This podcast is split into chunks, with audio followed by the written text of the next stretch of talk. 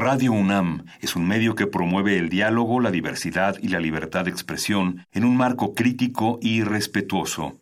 Los comentarios expresados a lo largo de su programación reflejan la opinión de quien los emite, mas no de la radiodifusora.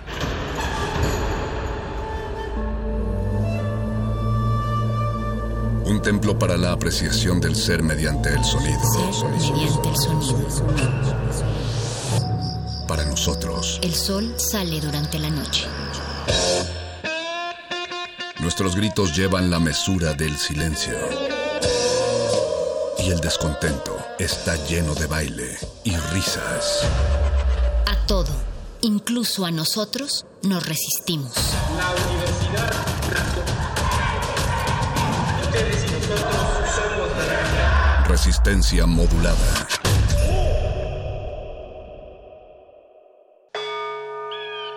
Todos somos máquinas perfectas, antenas, dispositivos inteligentes. Somos la comunidad más grande de la historia. Somos la comunidad más grande de la historia. La tecnología es abrumadora. Aquí puedes usarla a tu favor. Resistor. Resistor.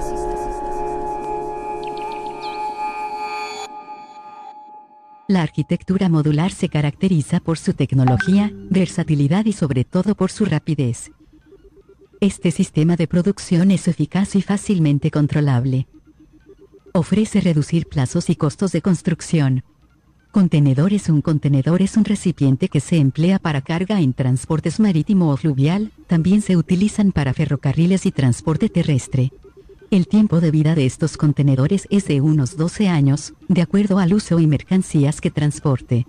Sin embargo, muchos de estos quedan inutilizados después de su primer viaje, ya que para algunas compañías es más costoso hacer regresar un contenedor vacío que comprar uno nuevo.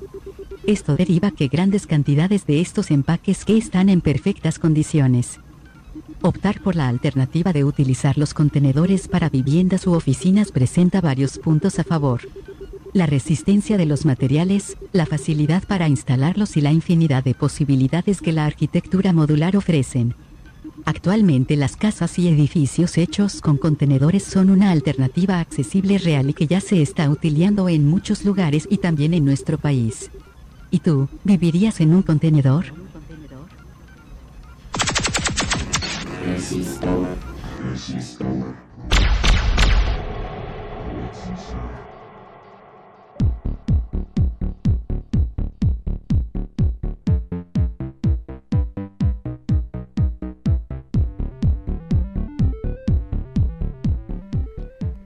Resistencia modulada, la única, la única revista radiofónica para la cual se necesita una universidad, una de las universidades más importantes del mundo, la Universidad Nacional Autónoma de México. Y además se requiere también que esta universidad tenga una estación de radio, pero no cualquier estación, una estación que tenga ya más de 80 años de trayectoria, y esto es Radio UNAM. Se necesita una frecuencia en, en frecuencia modulada, el 96.1 y también se necesita un sitio web, bueno, de hecho dos, www.radio.unam.mx y www.resistenciamodulada.com. Además, también les ofrecemos una aplicación móvil descargable desde su tienda favorita de aplicaciones, Radio UNAM Oficial, ahí también nos pueden sintonizar. Y también para esto se necesita un sistema de podcast pueden encontrarlo ustedes desde el sitio de Radio UNAM, pero sobre todo se necesita todo un equipo de colaboradores, de, gente que de manera ardua se encuentra trabajando, realizando investigaciones, prospecciones y análisis de la información y la vanguardia tecnológica. Y al frente de todo este equipo se encuentran Apacho Raspi, que está aquí muy cerca de esta cabina. También se encuentra el maestro de la producción, señor de la radio, querido amigo y, guía espiritual de toques, pero esto no sería posible desde luego sin la conducción, el pilotaje, eh, la guía, la, luz en el camino que es el señor Agustín Mulia con manejando esta consola de Radio UNAM. Y pues de pilón podemos agregar a un conductor, una humilde voz que tiene el gusto de compartir con ustedes y acompañarlos durante la próxima hora la mía, Alberto Candiani. Y todo esto es lo que se necesita para tener una sección de ciencia y tecnología aquí en Resistencia Modulada. Así es como damos inicio a Resistor. Gracias por sintonizarnos aquí en, Radio UNAM. Recuerden que pueden interactuar con nosotros en, en, nuestras redes sociales. Estamos en Twitter como R Modulada, en Facebook como Resistencia Modulada.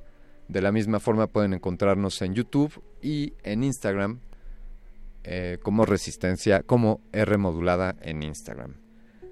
El tema de hoy, el tema de hoy, queridos amigos, pues algunos me dicen eh, es, como que quisieras vivir en una caja o como que hubieses hecho una construcción con tus juguetes de Lego. Sí, así es, porque estamos hablando de algo que se llama arquitectura modular y esto está apoyado principalmente en la utilización de contenedores, contenedores marítimos, para convertirlos en habitaciones. Estos contenedores suelen, suelen usarse desafortunadamente una sola vez Muchos son los casos en los que estos contenedores cumplen la función de, pues de almacenar, de ser el empaque de grandes cargamentos. Eh, se caben varios pallets llenos de varios metros cúbicos y están destinados para transporte marítimo, para cargueros, están destinados también para trailers, camiones o trenes. Son, tienen medidas estándares que cumplen con con los, con los requerimientos de las distintas plataformas donde se utilicen. Y estos son los containers. Los containers deben de tener un poco más de 50 años de existir. Estos pueden ser hechos de distintos, están fabricados de distintos materiales, de acero, de aluminio, de madera incluso, y se utilizan pues para distintos fines. Hay distintos tipos de mercancías que se transportan en estos contenedores. Entonces les decía que desafortunadamente muchos de estos contenedores se fabrican y se utilizan una sola vez. Es decir, el país que está exportando la mercancía que va a bordo de este contenedor, pues hace llegar la mercancía a donde corresponde. Y posteriormente no hay mercancía con la cual llenar este contenedor para regresarlo a su país. Así que regresarlo vacío implica un costo, el cual algunas empresas prefieren, prefieren evitar y ahorrárselo al comprar un nuevo contenedor. Sí, puede resultar que el viaje de regreso a un contenedor vacío sea más caro que comprar uno nuevo. Y es debido a esto que hay una alta producción de contenedores, bueno, hay un alto exceso de contenedores que no se están utilizando y que se pueden convertir eventualmente en, chatarra.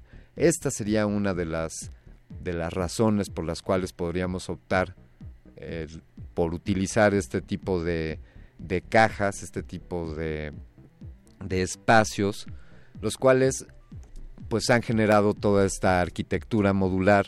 Hay toda una corriente de construcciones. Esto comenzó ya desde, desde este milenio. En algún momento los soldados en, en las guerras allá en el Golfo Pérsico eh, estuvieron utilizando estos, estos contenedores como refugios esto dio idea a algunos diseñadores, a algunos arquitectos. Y los primeros ejemplos quizá los podemos ver en Londres. Pueden ustedes buscar City Container 1, City Container 1 en Londres, porque además he de decirles que también en México existe un City Container. Este se encuentra allá en la ciudad de Cholula, en el estado de Puebla y también en varios lugares de, México, incluso en el Estado de México, hay un centro comercial construido con, con contenedores, con más de 90 contenedores apilados, acomodados y acondicionados para sus distintas finalidades, para habitaciones, para negocios u oficinas, en los casos últimos que mencionamos de, de las ciudades y los centros comerciales, y como casa, como habitación, pues se convierten en una posibilidad bastante asequible, ya que ya lo hablaremos con nuestro invitado, pero ofrecen varias ventajas, como la es eh, la, rapidez con la que se puede construir un espacio. Una habitación puede quedar construida, eh, bueno, pues esto viene incluso ya construida la habitación dentro del contenedor y simplemente hay que trasladarlo al, lugar donde, donde se piensa establecer la habitación, la casa y, y voilà, puedes tener una casa prácticamente de inmediato. Los costos bien diseñados pueden ser inferiores a los costos que implica una construcción tradicional con materiales, con ladrillo.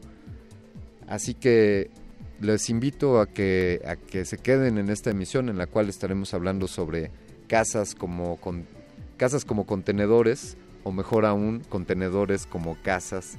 Díganos su opinión, ¿vivirían ustedes en un contenedor eh, acondicionado como, como casa? Recuerden, R modulada en Twitter, ahí tenemos abierto aquí el Twitter para, para leer sus comentarios y hablar con ustedes y también en Facebook estamos presentes si quieren comunicarse con nosotros, darnos su opinión.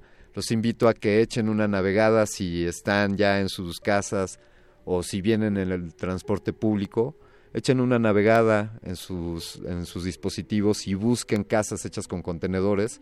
Y por ahí si encuentran alguna que les guste mucho, pues les invitamos a que la compartan con nosotros en redes sociales.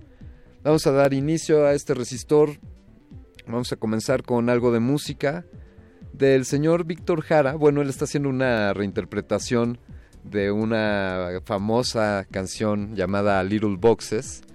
Y con esta rola él hace una sátira y una crítica a las zonas privilegiadas allá en Chile. Vamos a escuchar a continuación de Víctor Jara, Las casitas del barrio alto.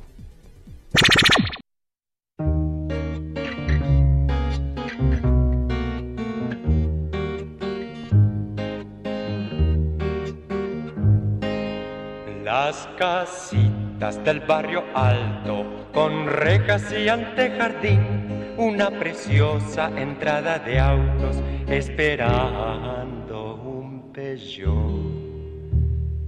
Hay rosadas, verdecitas, blanquitas y celestitas, las casitas del barrio alto, todas hechas con recipol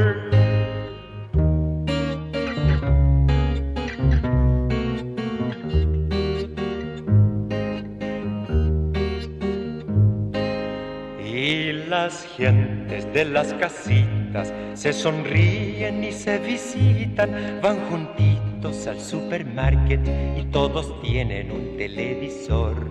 Hay dentistas, comerciantes, latifundistas y traficantes, abogados y rentistas y todos visten policrón juegan bridge, toman martini dry y los niños son rubiecitos y con otros rubiecitos van juntitos al colegio high.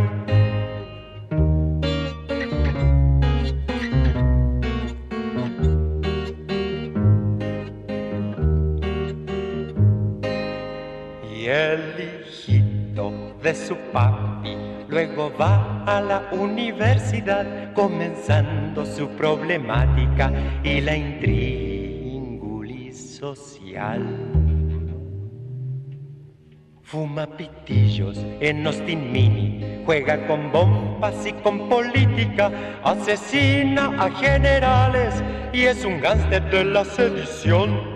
Y las gentes de las casitas se sonríen y se visitan, van juntitos al supermarket y todos tienen un televisor. Hay rosadas, verdecitas, blanquitas y celestitas, las casitas del barrio alto, todas hechas con recipol.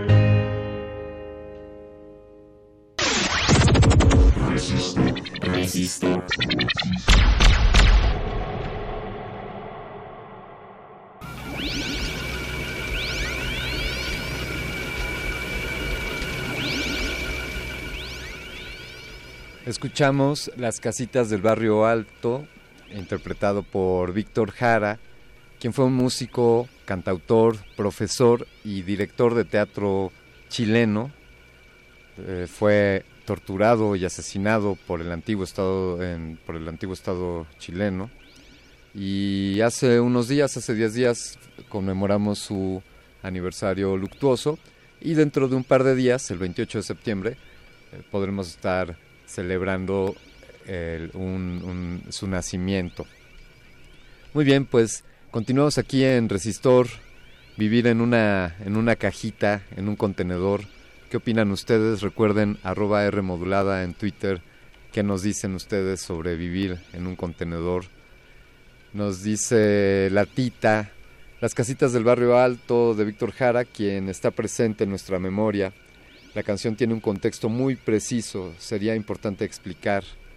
Sí, bueno, pues hace una, una sátira, una crítica a la clase alta allá en Chile, eh, ya pues problemas conocidos con antiguos gobiernos por allá, dictaduras, dictaduras militares y este señor pues era alguien que alzaba la voz ante esos gobiernos ante los cuales hay que alzar siempre la voz. Vamos a continuación a darle la bienvenida a nuestro invitado.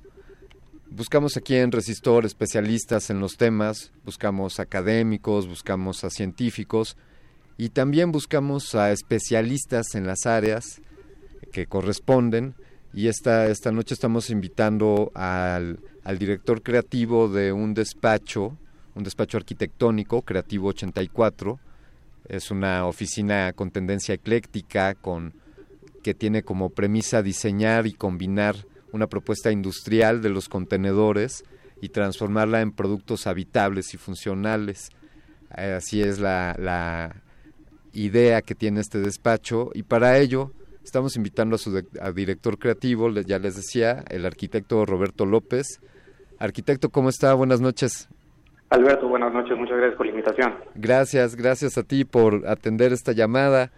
Y bueno, pues platícanos, por favor, qué, qué, qué cómo empezó, cuándo fue la primera vez que viste un contenedor hecho casa, desde cuándo tienes noción que existe este tipo de propuestas.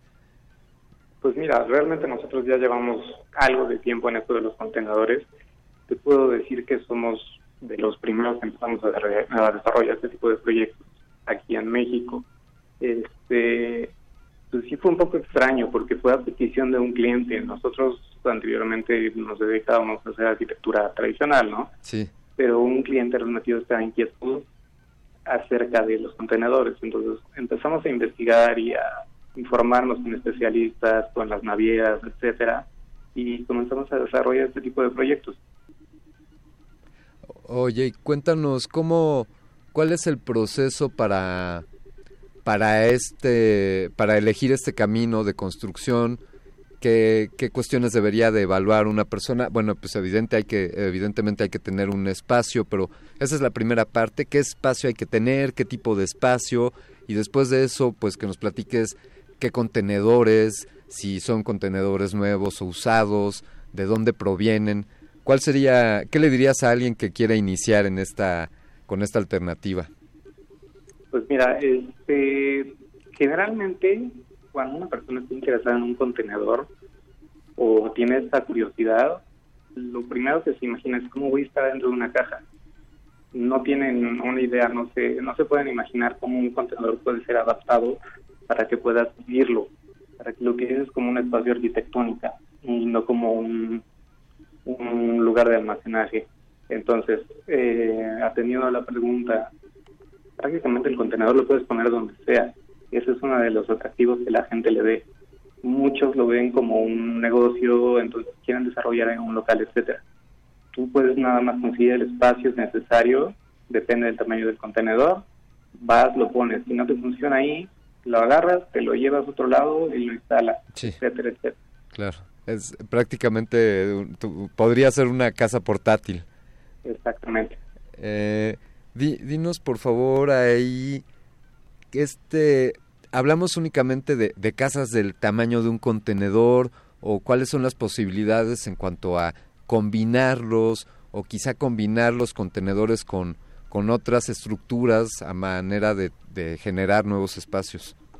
Claro, así como tú lo comentas, nosotros hemos desarrollado de todo tipo, casas desde un solo contenedor hasta casas con seis, siete contenedores unidos a través en distintos niveles, uno junto del otro, haciendo anexos con estructuras de acero, estructuras de concreto, se realizan varias varios experimentos por así decirlo y quedan productos terminados de muy buena calidad y sobre todo bastante estéticos. cuéntanos por favor dónde, cuál fue el, trabajo anterior de los contenedores que, que cuando caen en manos de ustedes pues ya se convierten en, en habitaciones. ¿A qué se, ¿Para qué se utilizaban estas, estas cajas? Mira, la mayoría de los contenedores que nosotros utilizamos para, para hacer arquitectura fueron utilizados para transportar eh, mercancía, pero siempre y cuando no sea ningún tipo de mercancía orgánica o tóxica, como manejo de residuos industriales, etcétera, y orgánicos, obviamente, pues porque genera bacterias, la, la transportación en el mar, etcétera, no está apto para utilizarlos después como un, habitáculo, vaya. Claro. Eh, supongo que ahí hay regulaciones o estándares que, que se pues que se estudian y que se monitorean para saber el estatus de estos contenedores. Claro, siempre puedes rastrear tú la procedencia del contenedor y para qué es utilizado. Ah, eso está, eso está muy interesante. Oye, y por ejemplo, ustedes ya se acerca un alguien interesado, ya hablaremos también de las posibilidades no solo para una casa, sino para oficinas y centros comerciales, pero ya se ponen en su en su escritorio ponen un proyecto de, del tamaño que sea, pongamos una casa de un par de, contenedores y qué procede ustedes preparan los contenedores para que solamente se tengan que desplazar al lugar y, ya están acondicionados o se instalan los contenedores en el lugar y luego ustedes intervienen el, el equipo porque eh, porque además supongo pues hay mucho que hacer para poderle llamar a un contenedor pues una habitación no una casa. Así es mira eh, generalmente cuando nos encarga un proyecto arquitectónico todo lo desarrollamos en taller o la mayor parte de él digo, si tienen que hacerse uniones entre contenedores, etcétera, eso sí se hace en sitio.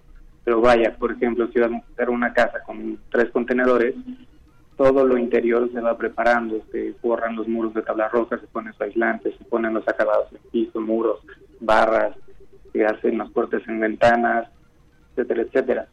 En el sitio ya únicamente llegas, colocas los contenedores, los ensamblas, los dejas bien sellados y se terminó. Eso es todo. Eso es realmente muy rápido, una vez de que llegan los contenedores al sitio para terminar la obra.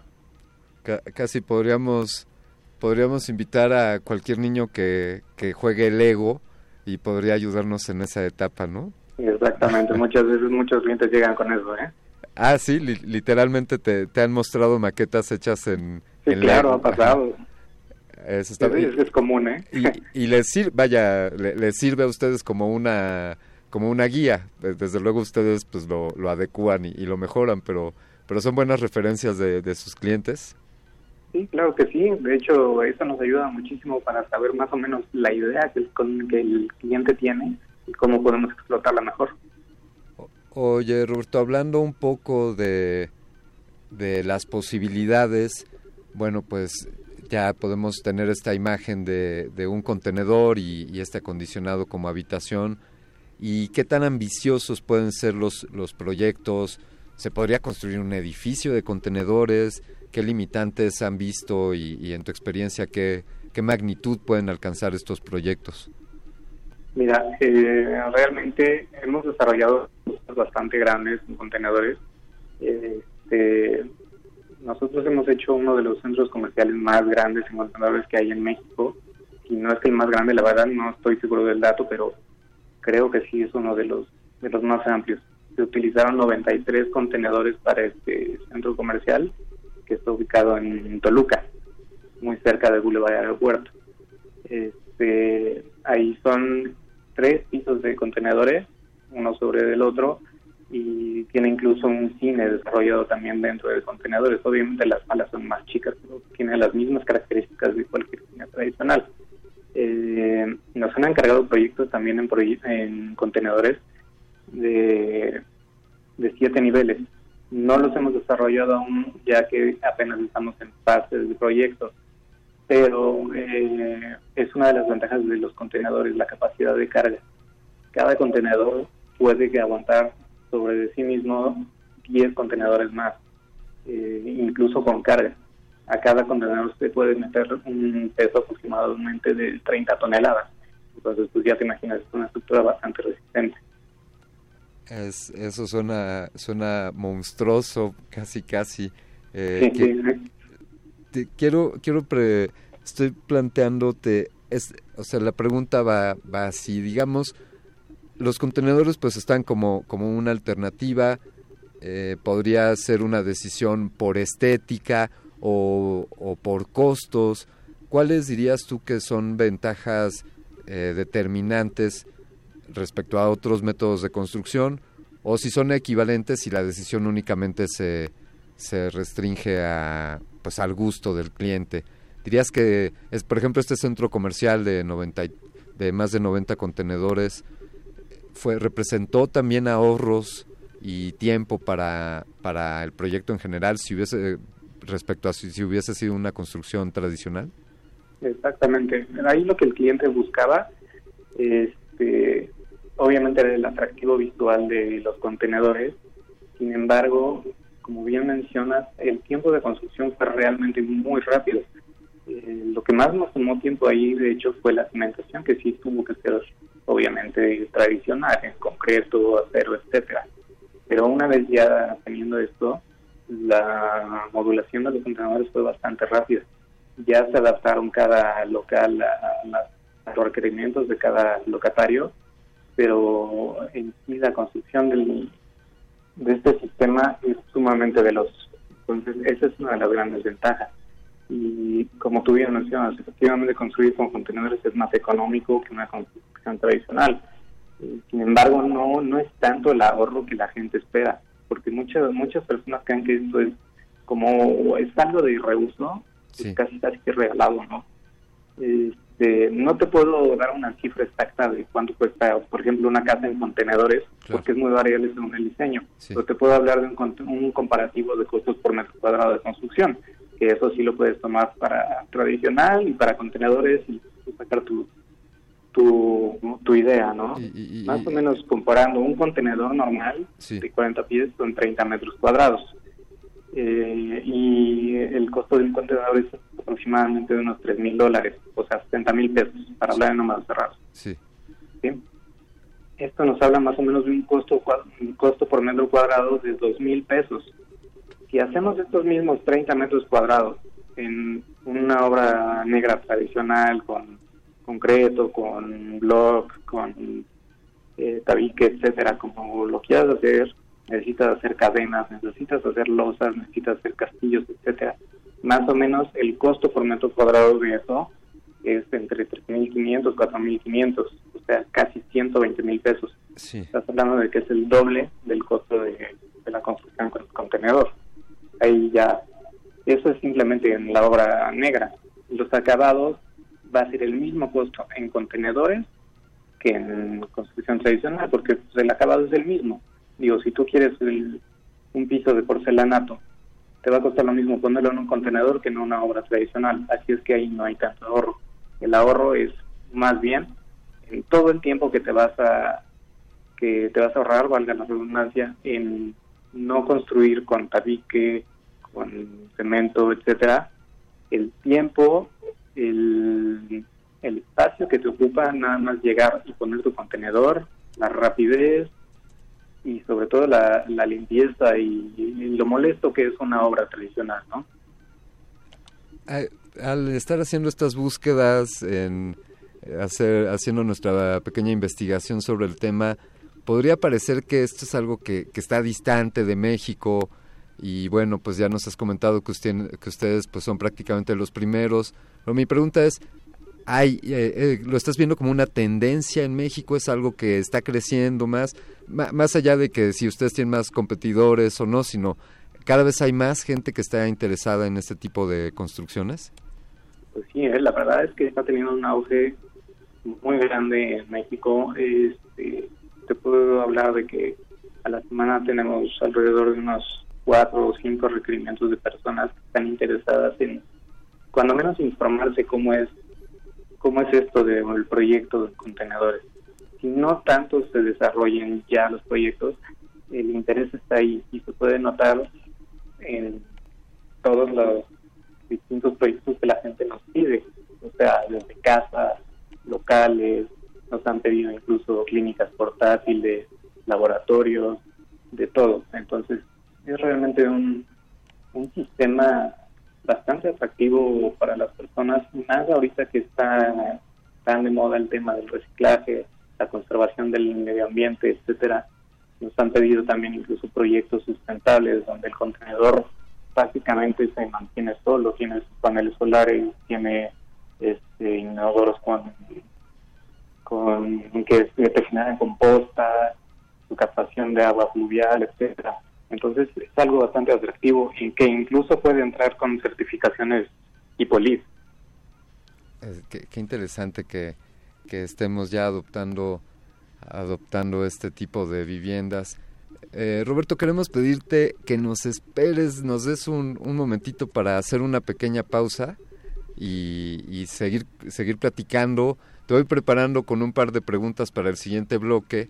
Eh, pues alguna anécdota que tengas ahí de, gente que ya esté viviendo en estos contenedores o incluso preguntarte si tú ya te construiste, ya tienes tu contenedor para tu habitación, pero, pero guardemos eso por favor Roberto para, para la siguiente parte, si nos permites. Les claro que sí. Muchas gracias. Quiero compartirles que, bueno, pues esta es una tendencia a nivel mundial y la ciudad de Detroit pues no es la, excepción. En Detroit podemos encontrar ya varios centros comerciales hechos, hechos a partir de contenedores. De hecho, incluso podemos encontrar en Detroit hotel, condominios y hoteles que están para renta en Airbnb, allá en el barrio de Woodbridge y en Corktown donde efectivamente puedes rentarte un contenedor mientras estés de visita en Detroit. Y de Detroit queremos ponerles algo. Bueno, esto es Shigeto, que es un músico estadounidense que se fue a establecer, se estableció allá en, en Detroit desde hace unos años. Y él es parte de una nueva generación de artistas y personas involucradas en el sector cultural que buscan reavivar la economía de la ciudadanía, pero cuidando su rol como agentes como agentes gentrificadores. La ciudad de Detroit se declaró en bancarrota en 2013 y hasta la fecha siguen varios lotes y edificios abandonados. Esta ciudad es el reflejo del sueño fallido americano. Vamos a escuchar de Shigeto Detroit Part 2.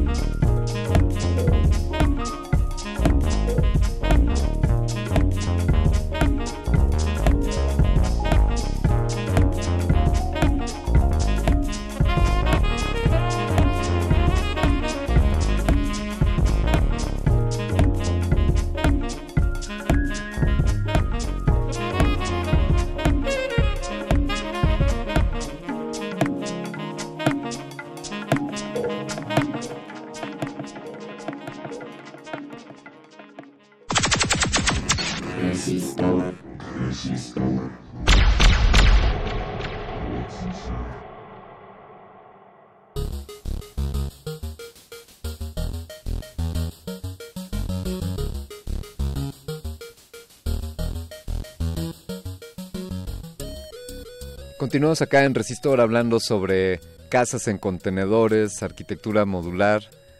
Eh, atendiendo aquí las redes sociales, Karinae, gracias por tu mensaje. Ella nos pregunta que si para una fiesta se podrá, se podrá utilizar un contenedor.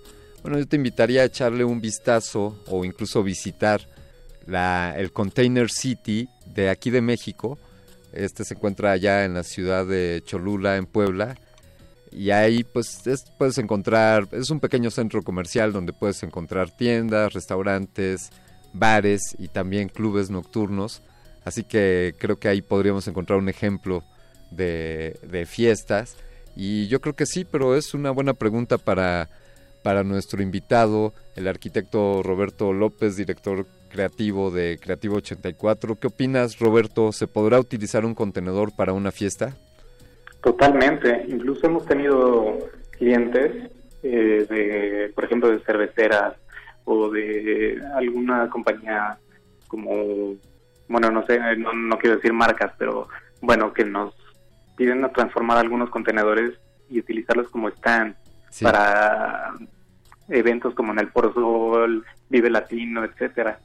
Entonces sí, prácticamente es muy factible utilizarlo y de hecho te da bastante bastante vista, por así decirlo. Claro, porque pues prácticamente lo, como decías al inicio, pues se convierte en una, un espacio portátil, eh, la, colocación, ¿qué implica? ¿Qué, ¿Qué tipo de grúas lo tienen que llevar en un helicóptero o en un camión? ¿Cómo, le, cómo trasladan estos, estos contenedores que per se a un vacío pues tiene un peso de, de varias toneladas, ¿no? Así es. Mira, más o menos un contenedor vacío anda pesando alrededor de 3 toneladas y media. Eh, ya transformado un contenedor llega a pesar hasta 6 toneladas. Entonces necesitamos eh, alguna grúa para descargar el contenedor. Se transportan por medio de camiones con plataforma. Una vez en el sitio llega la grúa, lo levanta, se va el camión y la grúa ya lo posiciona en, su, lugar final, ¿no? Igualmente ya es, para desalojarlo el mismo sistema llega la grúa, lo levanta, lo pone en el camión y se va. Caray, como como decirle al niño, a ver, recoge tus, tus juguetes de Lego y ahí sale. Sí, sí, qué, qué interesante y, y debe ser fascinante ustedes que de ser un despacho tradicional pues decidieron enfocarse a esta técnica de arquitectura modular. Eh, platícanos alguna experiencia, bueno, pues tú has visto ya los proyectos en los que ustedes han trabajado, pero has tenido retroalimentación de, de sus clientes, supongo que debe de haber una estrecha relación entre, entre las personas que habitan estos lugares y, y ustedes como despacho arquitectónico. Platícanos algo de ahí de, de sus clientes satisfechos. Sí, claro. Bueno, yo te puedo decir que en el 100% de los casos los clientes han quedado súper contentos con sus con sus proyectos. Este, incluso tenemos un cliente que le gustó tanto que mm, bueno utilizó ahorros y pidió créditos etcétera para realizar un tipo de como desarrollo de contenedores de casitas en contenedores y hacer su negocio de eso ah mira ya prácticamente se hizo su bueno, no, no su hotel, sino pues una pequeña villa. Exactamente, un micro cerrada. Sí, eh, eso está, eso está fantástico y, y no me, no me imagino la vida en uno de estos equipos. O sea, podría pensar que a lo mejor es muy caliente por el metal o a lo mejor es muy frío. ¿Qué tan confortable puede llegar a ser la vida en, en estos contenedores?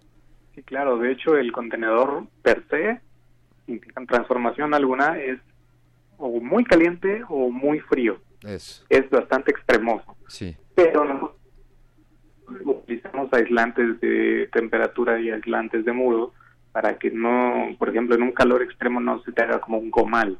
O sea, te mantiene una temperatura normal.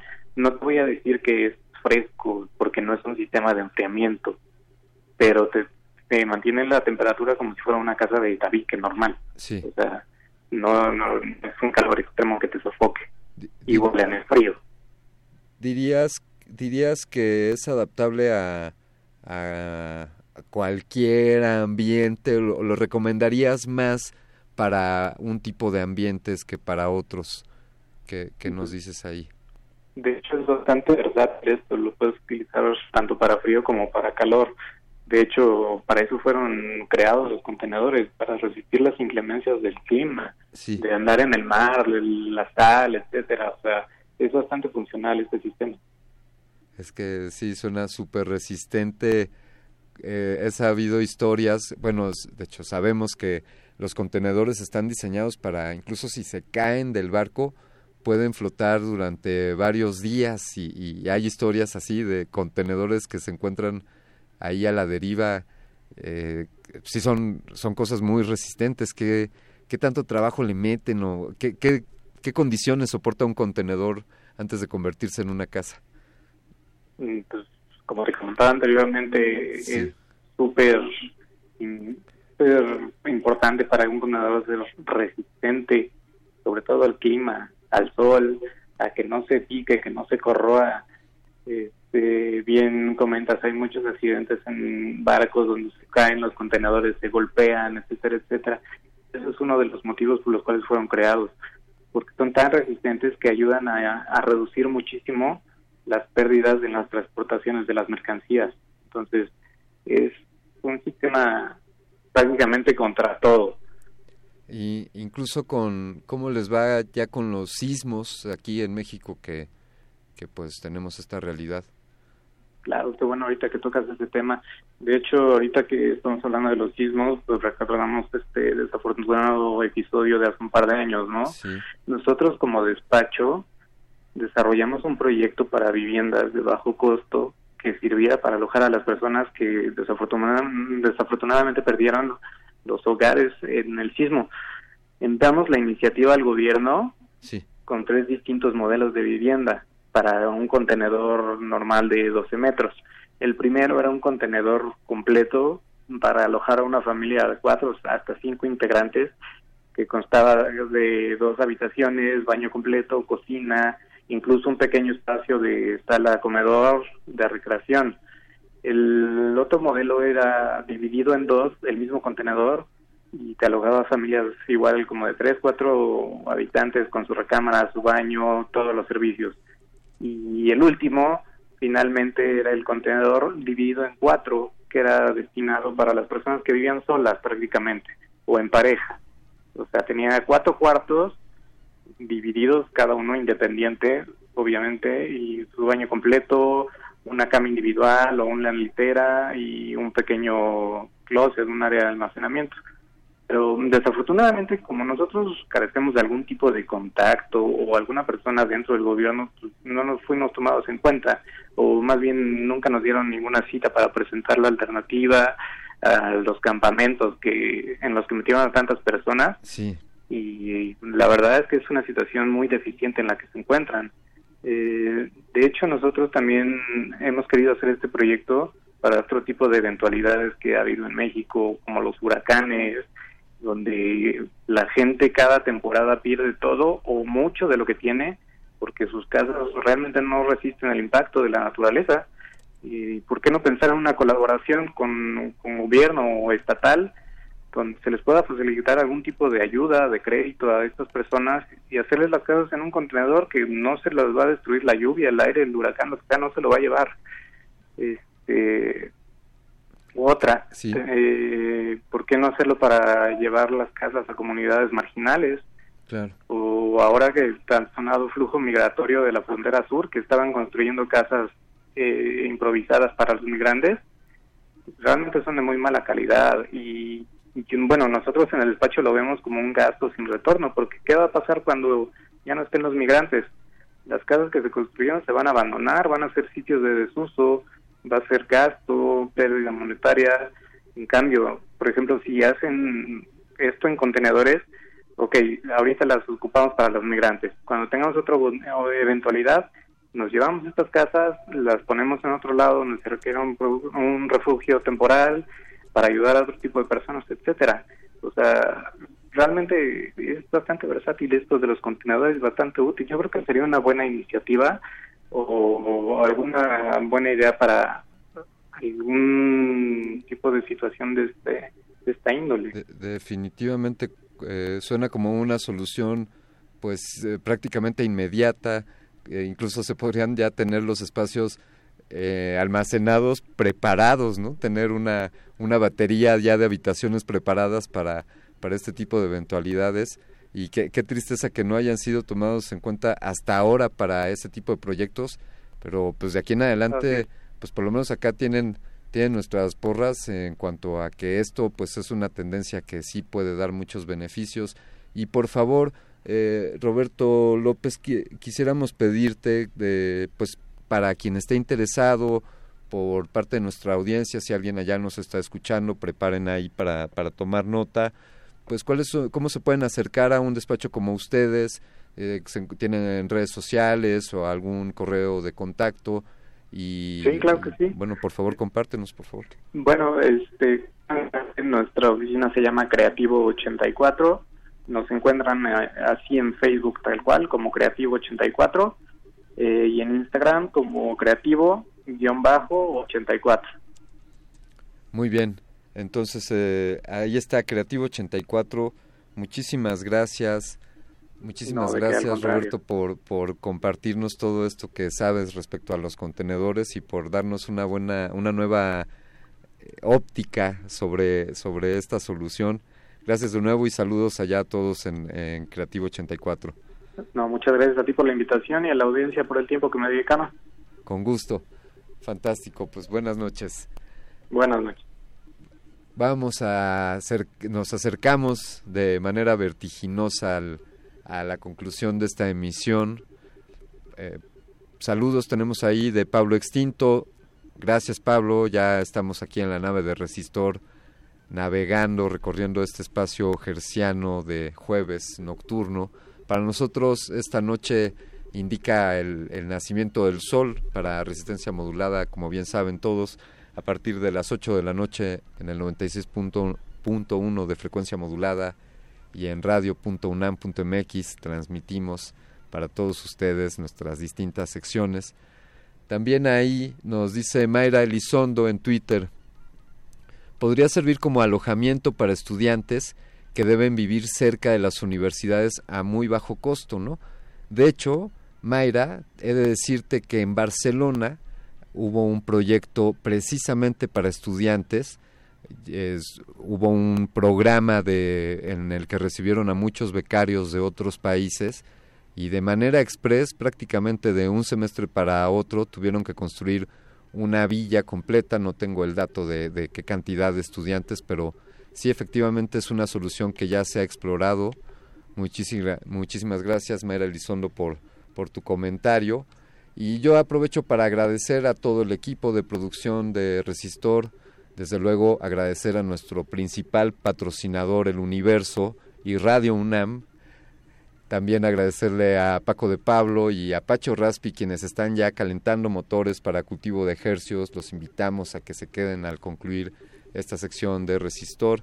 Quiero agradecerle al señor Agustín Mulia por, por mantener sus manos firmes, firmes en el timón de esa consola y, llevarnos a navegar el espacio a teletransportarnos hasta sus oídos y desde luego al señor productor ejecutivo esta noche que ha sido Betoques, muchísimas gracias querido hermano por todo tu apoyo y sobre todo quiero agradecerte a ti por sintonizar Resistor cada semana, por escuchar Resistencia Modulada y seguir resistiendo con nosotros. Recuerden, nos faltan 43 y esto no se acaba. Continúen en Resistencia Modulada. Yo me despido. Soy Alberto Candiani y los escucho la próxima semana. Última enseñanza del día. Siempre hay que mirar las cosas desde el lado positivo. Si no lo hay, descarga la actualización. Descarga la actualización.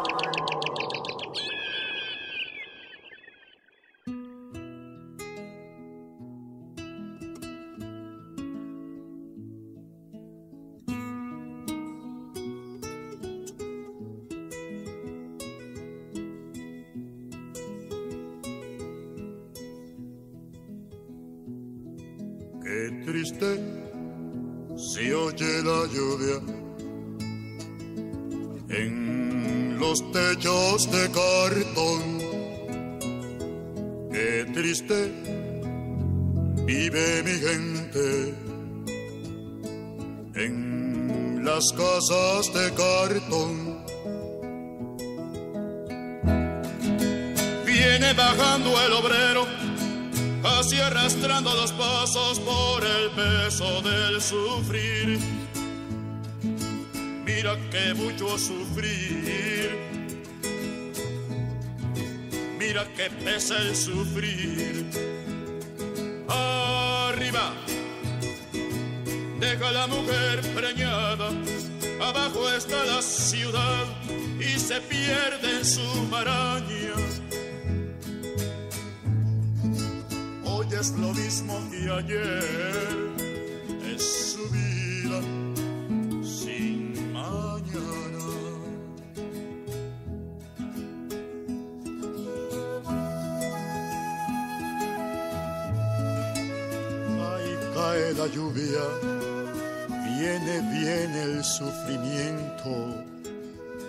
Pero si la lluvia pasa, cuando pasa el sufrimiento, cuando viene la esperanza.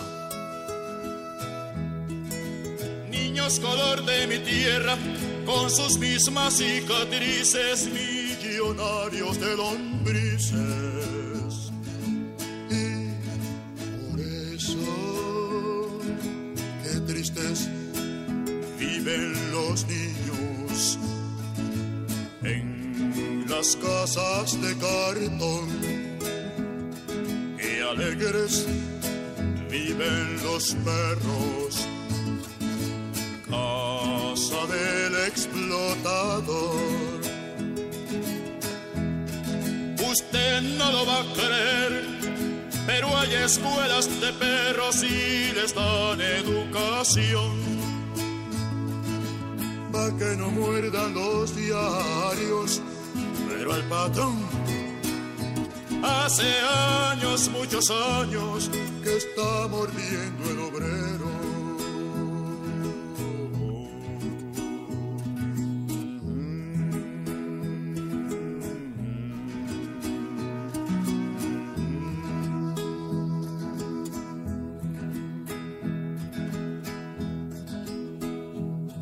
Qué triste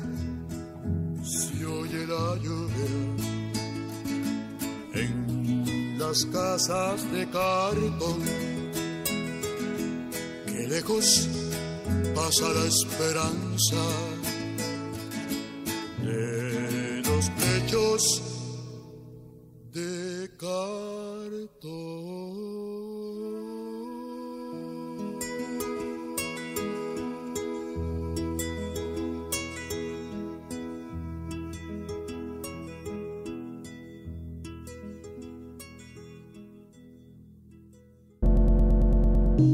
ciudad tiene un nuevo punto de encuentro para el arte y la creatividad. Su conexión es a través de la música electrónica y su red se construye en la pista de baile. Sonar México, el festival de música electrónica e innovación y creación digital. Presentaciones de Skepta, Richie Hottie, Cashu en Bad Sista, Fátima Al-Quadiri, Daniel Avery y muchos más. Primera edición de la Plataforma Internacional de Sonar México. 5 de octubre, Parque Bicentenario, Ciudad de México. La Resistencia invita.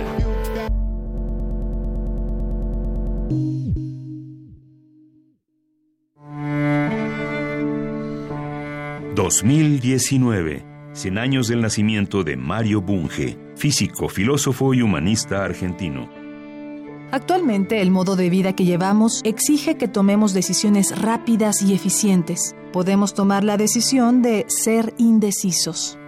Si tú no tomas las decisiones que debes, las tomarán por ti y no tendrás derecho al pataleo. La importancia de ser indeciso. Fragmento.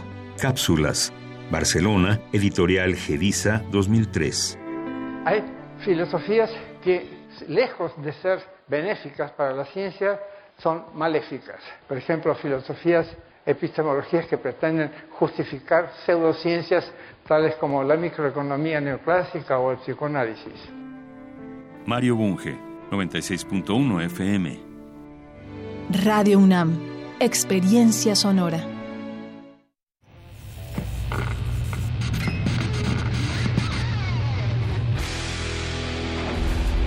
¿Recuerdas esta música?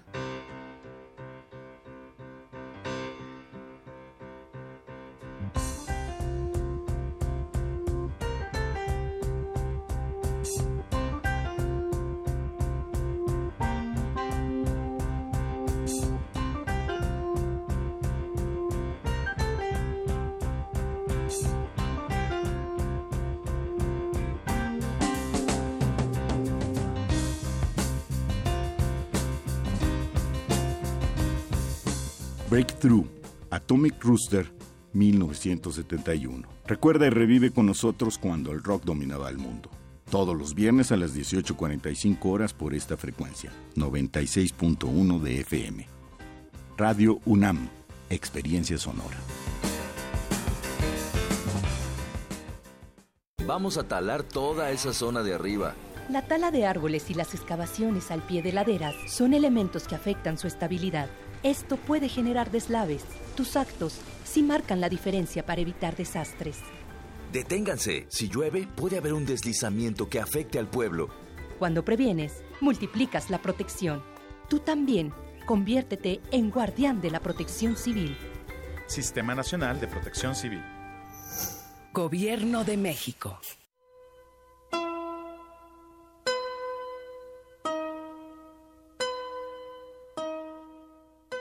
¿Quién diría que las manchas viven y ayudan a vivir? Tinta, sangre, olor. ¿Qué haría yo sin lo absurdo y lo fugaz? Frida Kahlo.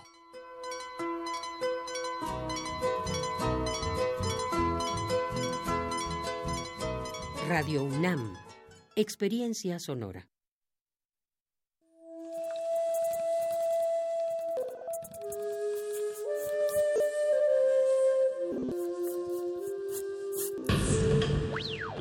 Música emergente es como el silencio. Silencio. Presente a nuestro alrededor. Pero audible solo para quienes tienen disposición de escuchar. Como todos, en este campo de cultivo. Cultivo de ejercios.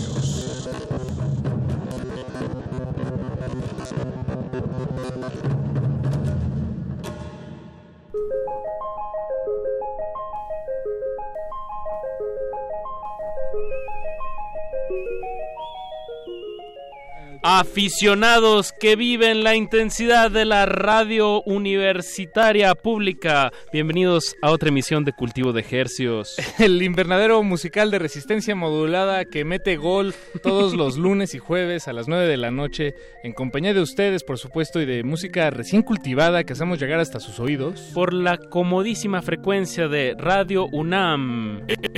XEUN 96.1 de FM transmitiendo estereofónicamente a, a, todo a todo el bellísimo Valle de México. Y llegamos a la aldea global a través de nuestro portal en línea www.resistenciamodulada.com. Buenas Muy buenas noches. buenas noches. bienvenidos, bienvenidos a Cultivo de Ejercios, su vitrina musical de confianza radiofónica universitaria, totalmente gratuita, por supuesto. Este, este es un programa gratuito, por y, si no y en lo vivo. habíamos dicho. Y en Es vivo. también, normalmente. Digo, Sí, normalmente. sí, como el 90% de las veces. Un poquito más, me atrevería a decir. Yo también. Eh, y para sí. constatarlo, les saludamos desde, desde estos micrófonos su servidor Apache o Raspi. Y su servidor Paco de Pablo.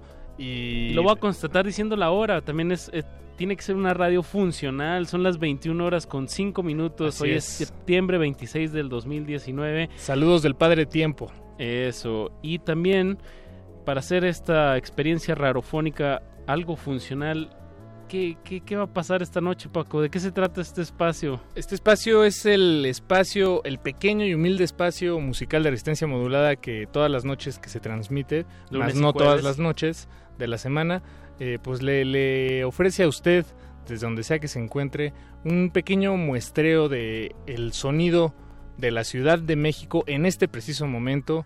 Y me refiero a la Ciudad de México en, eh, vaya, en este, en este momento específico espacio-temporal, que no significa que sean sonidos que, que vienen necesariamente, o, o- o más bien que nacen de la Ciudad de México, pero son sonidos que están entrecruzados en este momento y nosotros desde este humilde espacio, pues tenemos la misión de compartírselos. Y eh, vaya, no, no nos da tiempo de, de compartírselos todos. De hecho, ese es nuestro problema, Hay Pachi, que no tenemos tiempo. oferta musical Bueno, no es- independiente. exacto. Y pero, pero sabes qué, me retracto, no es un problema, es solo tenemos que asimilar nuestra situación, nuestra Claro. realidad, no nos da tiempo y bueno, pues lo hacemos uno a la vez, a veces dos Pero por es noche. un honor estar detrás Es de un esta honor. trincherita. Estoy feliz. Exacto. Me la cabeza ya se me quitó. Pachi. Qué bueno, qué bueno, Paco. De eso se trata también este, este espacio musical, eh, podernos expresar y ser felices en el intento y traerles música. Como, bueno, esta, esta noche vamos a estar platicando con Obed Noriega del proyecto Amigos en Común. Él es un músico de, de la ciudad de, de bueno, de Culiacán, ¿no? De Sinaloa. Ahorita vamos a estar platicando con él sobre este proyecto que que tiene un par de videos ya en línea bastante interesantes. Ahorita vamos a platicar sobre este proyecto y escuchar la música, incluso trae su guitarra. Ahorita a ver si nos damos unos guitarrazos en vivo. Antes de eso les tenemos una recomendación musical y qué mejor que, que el- su autor, el poeta, amigo y músico Alejandro Albarrán Polanco, que está probablemente en la ciudad de Jalapa, Veracruz. Eh, que se manifiesten estas frecuencias. Albarrán, ¿estás por ahí? A las de tres, uno, dos, tres.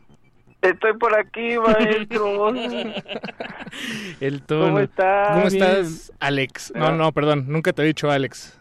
Pero Me da mucho gusto no este, escucharlos, maestro Paquito de Pablo y el maestro Apache. Muchas gracias por este por invitarme a mostrar una rolita que que que acabo de sacar, que digamos que es como la primera canción este que saco formalmente y que el maestro Apache me ayudó ahí a producir. Sí, sí. ahí en los coros y en, en- en los tecladiños. Ah, yo no sabía eso, no estaba enterado.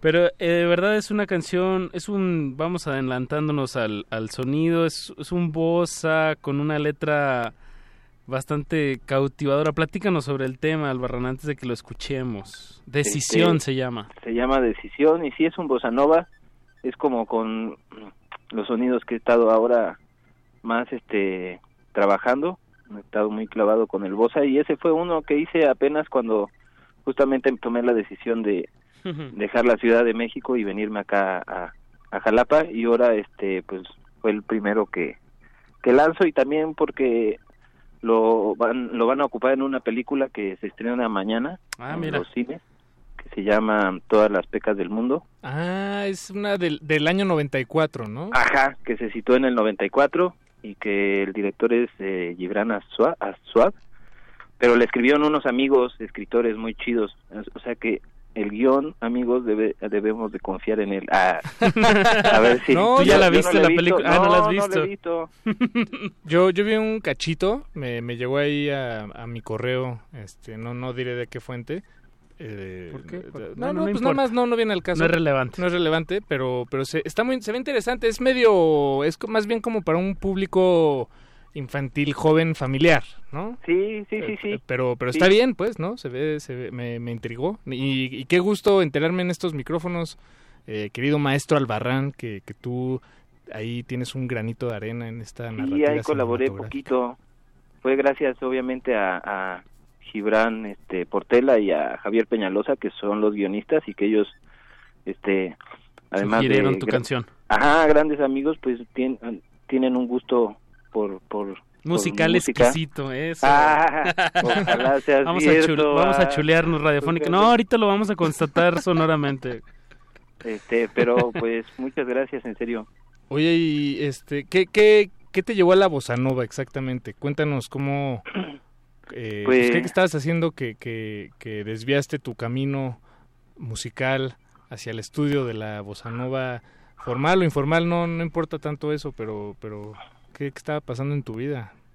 Mm, pues es que eh, la primera vez que fui ahí con ustedes, ¿se acuerdan que estaba tratando de hacer canciones rancheras? Sí. Pues esa búsqueda como de intentar este asimilar eh, los pues los sonidos eh, folclóricos latinoamericanos me, me derivó en ahí, ¿no? O sea, fui ahí explorando por la ranchera, los sones, este, bueno, y no lo dejo de hacer, pues, pero pues no sé, desde muy chavito me gusta mucho el Caetano Veloso, la verdad, y,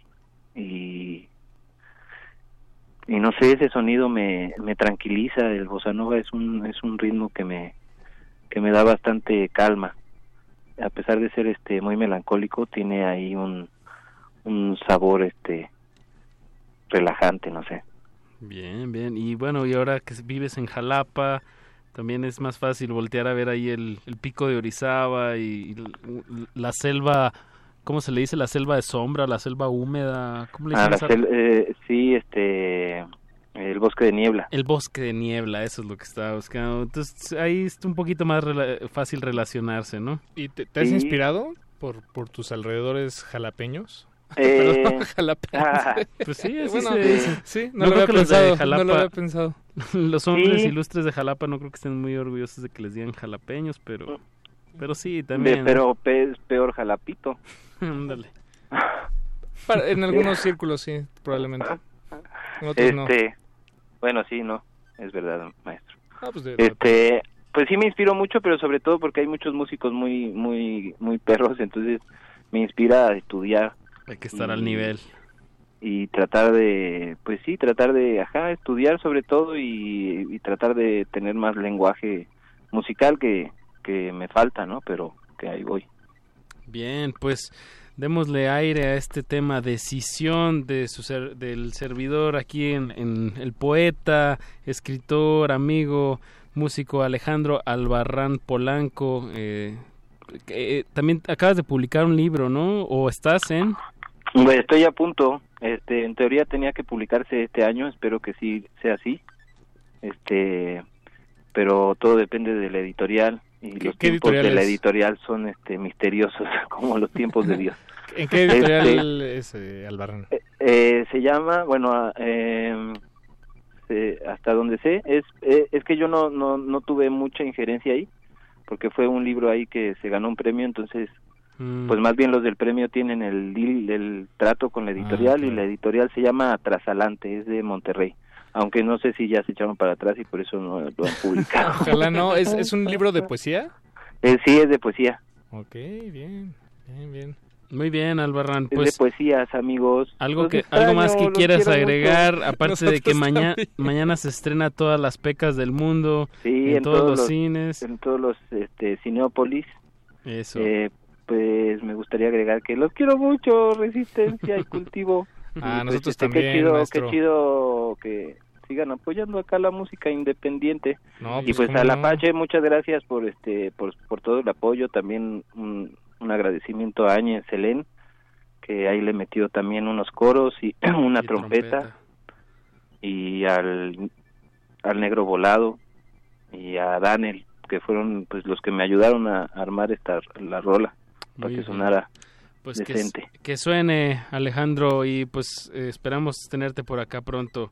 Bueno, muchos abrazos amigos. Abrazos hasta ver, Jalapa. Ojalá, ojalá vengan pronto a Jalapa y hagan una resistencia desde acá. Eso. Uy, sí se antoja. ¿Eh? Pues empecemos musicalmente este cultivo de ejercicios con Decisión de Alejandro Albarrán. Súbanle a su radio, no le cambie.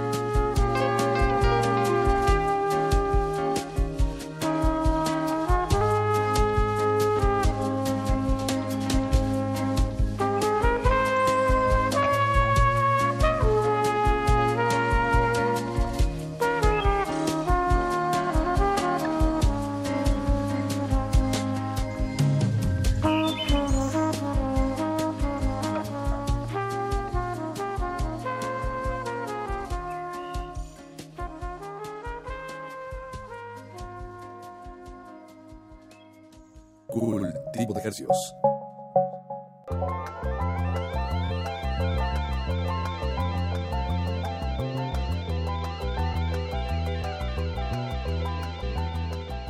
Acabamos de escuchar Decisión de Alejandro Albarrán, que mañana eh, pues es, es parte de una película que se llama Todas las pecas del mundo, que se estrena mañana eh, a nivel nacional. Así es, una película mexicana. Entonces, si escuchan esta canción que acaban de escuchar aquí en Cultivo de Ejercicios, pueden pensar, lo escuché primero en Cultivo de no, está en todas las plataformas digitales, en YouTube, Alejandro Albarrán, Decisión. Eso. Eh, un buen bossa muy tranquilito. Me, me gustó Apache, me gustó. Estoy orgulloso de nuestro de nuestro amigo y, y colega. Hay bueno, que decirlo colega. que fue estuvo fue un parte de, de, de muerde lenguas en sus De inicios. hecho, él, él, si no me equivoco, corríjanme camaradas y colegas de Resistencia Modulada, pero él fue el que le puso el nombre Muerde Lenguas a Muerde Lenguas. Exacto. Era Mario Flo- eh, Mario Mario Flores, Lu Flo- Luis Flores, Mario Luis Conde. Conde. y Alejandro Albarrán en un inicio. Y el doctor Arqueles. Un abrazo a todos. Bueno, pues ahora sí a lo que vamos, Paquito, de lo que se Apache. trata este espacio es tener músicos aquí en cabina, platicar de cosas normales. Gente normal, las cosas normales como, como suelen estar, o no. ¿O no? No sé, tal vez es un momento de cuestionarlos la, la normalidad. este, pero bueno, ya nos acompaña aquí en cabina Obed Noriega. Una vez más, si no me equivoco, Obed, ya habías venido aquí, pero no sé si en calidad de, De invitado, de invitado. ¿no? Venías como acompañando a Nick, ¿no? Claro, claro, sí, yo ahí le sostenía el, eh, la letra y tal. no, Nick es mi amigo, es mi roomie, entonces pues vine aquella vez pues porque... eh, Lo invitamos, lo y, pues, exacto. y viven juntos. entonces, Y aparte viven cerca, ¿no? Recuerdo una vez haber ido a, a su casa a echar una guitarreada ya hace algunos algunos años o meses, ya no recuerdo. Sí, ya, ya tiene ya tiene años esa, esa convivencia. Sí, ¿verdad? la- la Años. guitarreada, ya se ha ido el tiempo. Oye, pues, pues Obed, estoy, estoy viendo que tú y yo tenemos 17 amigos en común en Facebook, en contraste con los 220 que tengo contigo, Apache. Ah, mira. Ahora, este no es un comentario gratuito, No. Este, No o estás- bueno, no de- estás, este, digamos, exhibiendo tus sobrado. redes. No, no, no, para nada. Estoy poniéndolo sobre la mesa porque así se llama el proyecto que, que, Que musical que, que vienes aquí a compartir, Obed. Amigos en común. Claro. Este, pues sí, tenemos muy pocos amigos en común comparados con los que tengo con Apache, pero estoy viendo que muchos de ellos son músicos, entonces a mí eso me habla de que pues hay una red de, de músicos en Facebook, por lo menos que, que, que 17 nos conectan, ¿no? Eh, algunos de, está Saúl Fimbres, Claro, el buen Saúl Saúl. Fimbres, está el Kevin García de Ampersand.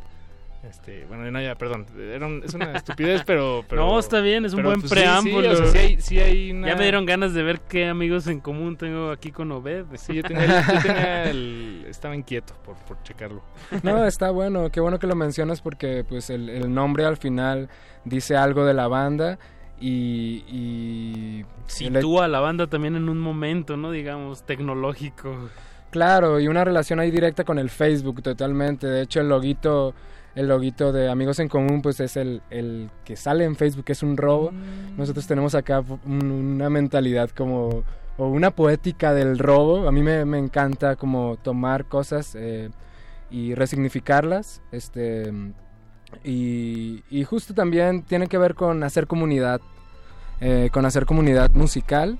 Eh, al final, eh, tener amigos en común pues significa, estamos a un paso, ¿no? De, de concretar esa red. eh, y, y una red diversa, eh, pensamos como amigos en común como una red musical, pero no nada más de, del rock indie o de la trova, sino de que incluya a, a todos los géneros también, al narcocorrido, al reggaetón, al trap, a lo que venga, ¿no? Al final, este, tener esa apertura creo que es, es acertado en esta época, ¿no? En vez de cerrar puertas y decir, no. No, tú no eres mi amigo. Tú no eres mi amigo. Ni- ni en común ni, ni en... en- Pues yo tengo 37 amigos en común con Obed. Con Obed, 37. ¿Alguno, de- algún, alguno que hayamos tenido invitado aquí? Rosas ha estado aquí. Víctor Rosas. Víctor Rosas, eh, Chuy de Ramona, Andy Mountains.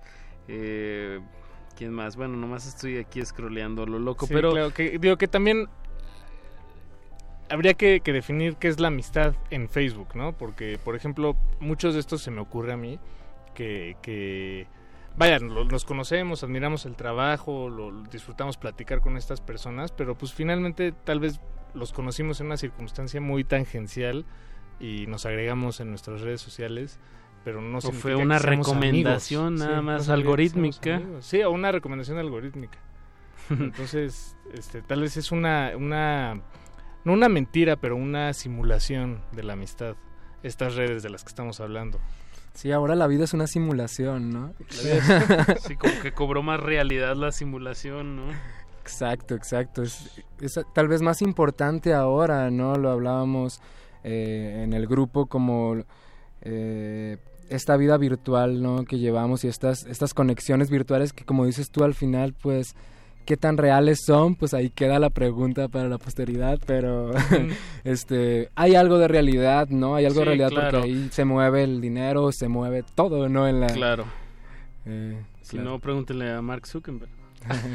Exacto. No, y algo, algo que mencionaste al inicio, Paco, en cuestión de, de, de esto, de que viste varias amistades músicos, entonces eso le da un, un aire de bastante realidad. De, digo, creo que habla de un momento también de, de cómo muchas personas están conectando en base a, a, cre- a Con base crear, en, eh, con base a, Ah, a con base crear, a, a mus- que, crear música, pues eso de alguna manera pues te hace conectar eh, literalmente pues aquí a través de una plataforma pero también a través de ir a tocadas o de saber que el otro está haciendo música y pues eso habla de, de un grado de realidad que, que no hay que perder de vista, digamos. Sí, sí, sí, pues es la... ¿Qué, qué es más real? Eh, la, ¿La roca, la idea de la roca o la representación de la roca? O la tabla roca. O la tabla roca. o la piedra, ¿no? Ah. Este, bueno, pues ya eh, eh, regresando un poco al tema ahora sí de- del, del proyecto en sí, Obed, y no, este, no todo lo que lo rodea. Eh, ¿cu- ¿Cuándo nace eh, Amigos en Común, digamos, formalmente? ¿En qué momento se, se A principios concreta? de este año se consolida el proyecto. eh, empezamos a grabar en esas, en esas fechas, digamos, el año pasado ya teníamos nuestros primeros ensayos, eh, pero sacamos la, la primera rola que es Niña en abril, justo también una, una rola que, a la cual le hicimos un video que fuimos a grabar a Acapulco, eh, que, que armamos el guion y tal, entonces nos involucramos también en estos procesos. Eh, y es una rola que, que tiene mucho que ver también con las redes, con, eh, con nuestra vida eh, moderna frente al computador, ¿no? Y eh, entonces la sacamos en abril y hasta ahora, el 19 de septiembre, la, eh, la conmemoración del, del sismo, de los dos sismos, este, publicamos este, Mi Barrio, ¿no? Que es el segundo apenas single que, que tenemos. Grabamos un EP, digamos, completo. eh, nos y lo están administrando poco a poco. Exacto, sí, Está exacto. producido por Omar Córdoba, Omar ba- Córdoba, claro. baterista de Ramona, que qué buen qué buena oreja de Tijuana, qué buena alianza ahí. Sí, súper, acierto, acierto, ahí suena muy bien, la verdad, la música de Amigos en Común eh, y más sabiendo que está ahí Omar Córdoba de Ramona, el baterista atrás de, de esta producción. Sí, un súper oído y un súper amigo además. eh, Sí, súper chido. Profesional, perfeccionista, ¿no? Eh, eh, en experiencias pasadas de grabación, por ejemplo, eh, creo que te- dependía mucho de ti, claro, todavía, ¿no? Pero con Omar siento al menos esa seguridad de que él también es un filtro cabrón, ¿no? Porque Sí, sí. no lo va a dejar así como que, ah, lo que sea, no, el vato... eh, Le va a dar varias oídas en varias bocinas, en varios momentos. Claro, eso es lo Bien. genial de Omar también. Una de las cosas, de sus cualidades. Bien, Eh, bien, pues ¿no? es- Y, y sí suena, sí suena. Eh, ¿Te parece si escuchamos Niña y ahorita regresando platicamos como sobre los, lo- eh, los dos temas que han sacado, han, han- vienen acompañados de videos que, que me gustaría que, que nos platicaras, que nos describieras un poco aquí, porque creo que viene mucho al caso, como dices, se involucraron también en este nivel visual para proyectar bien las canciones. A huevo, chingón. Pues escu- escuchemos Niña de Amigos en Común, súbanle a su radio.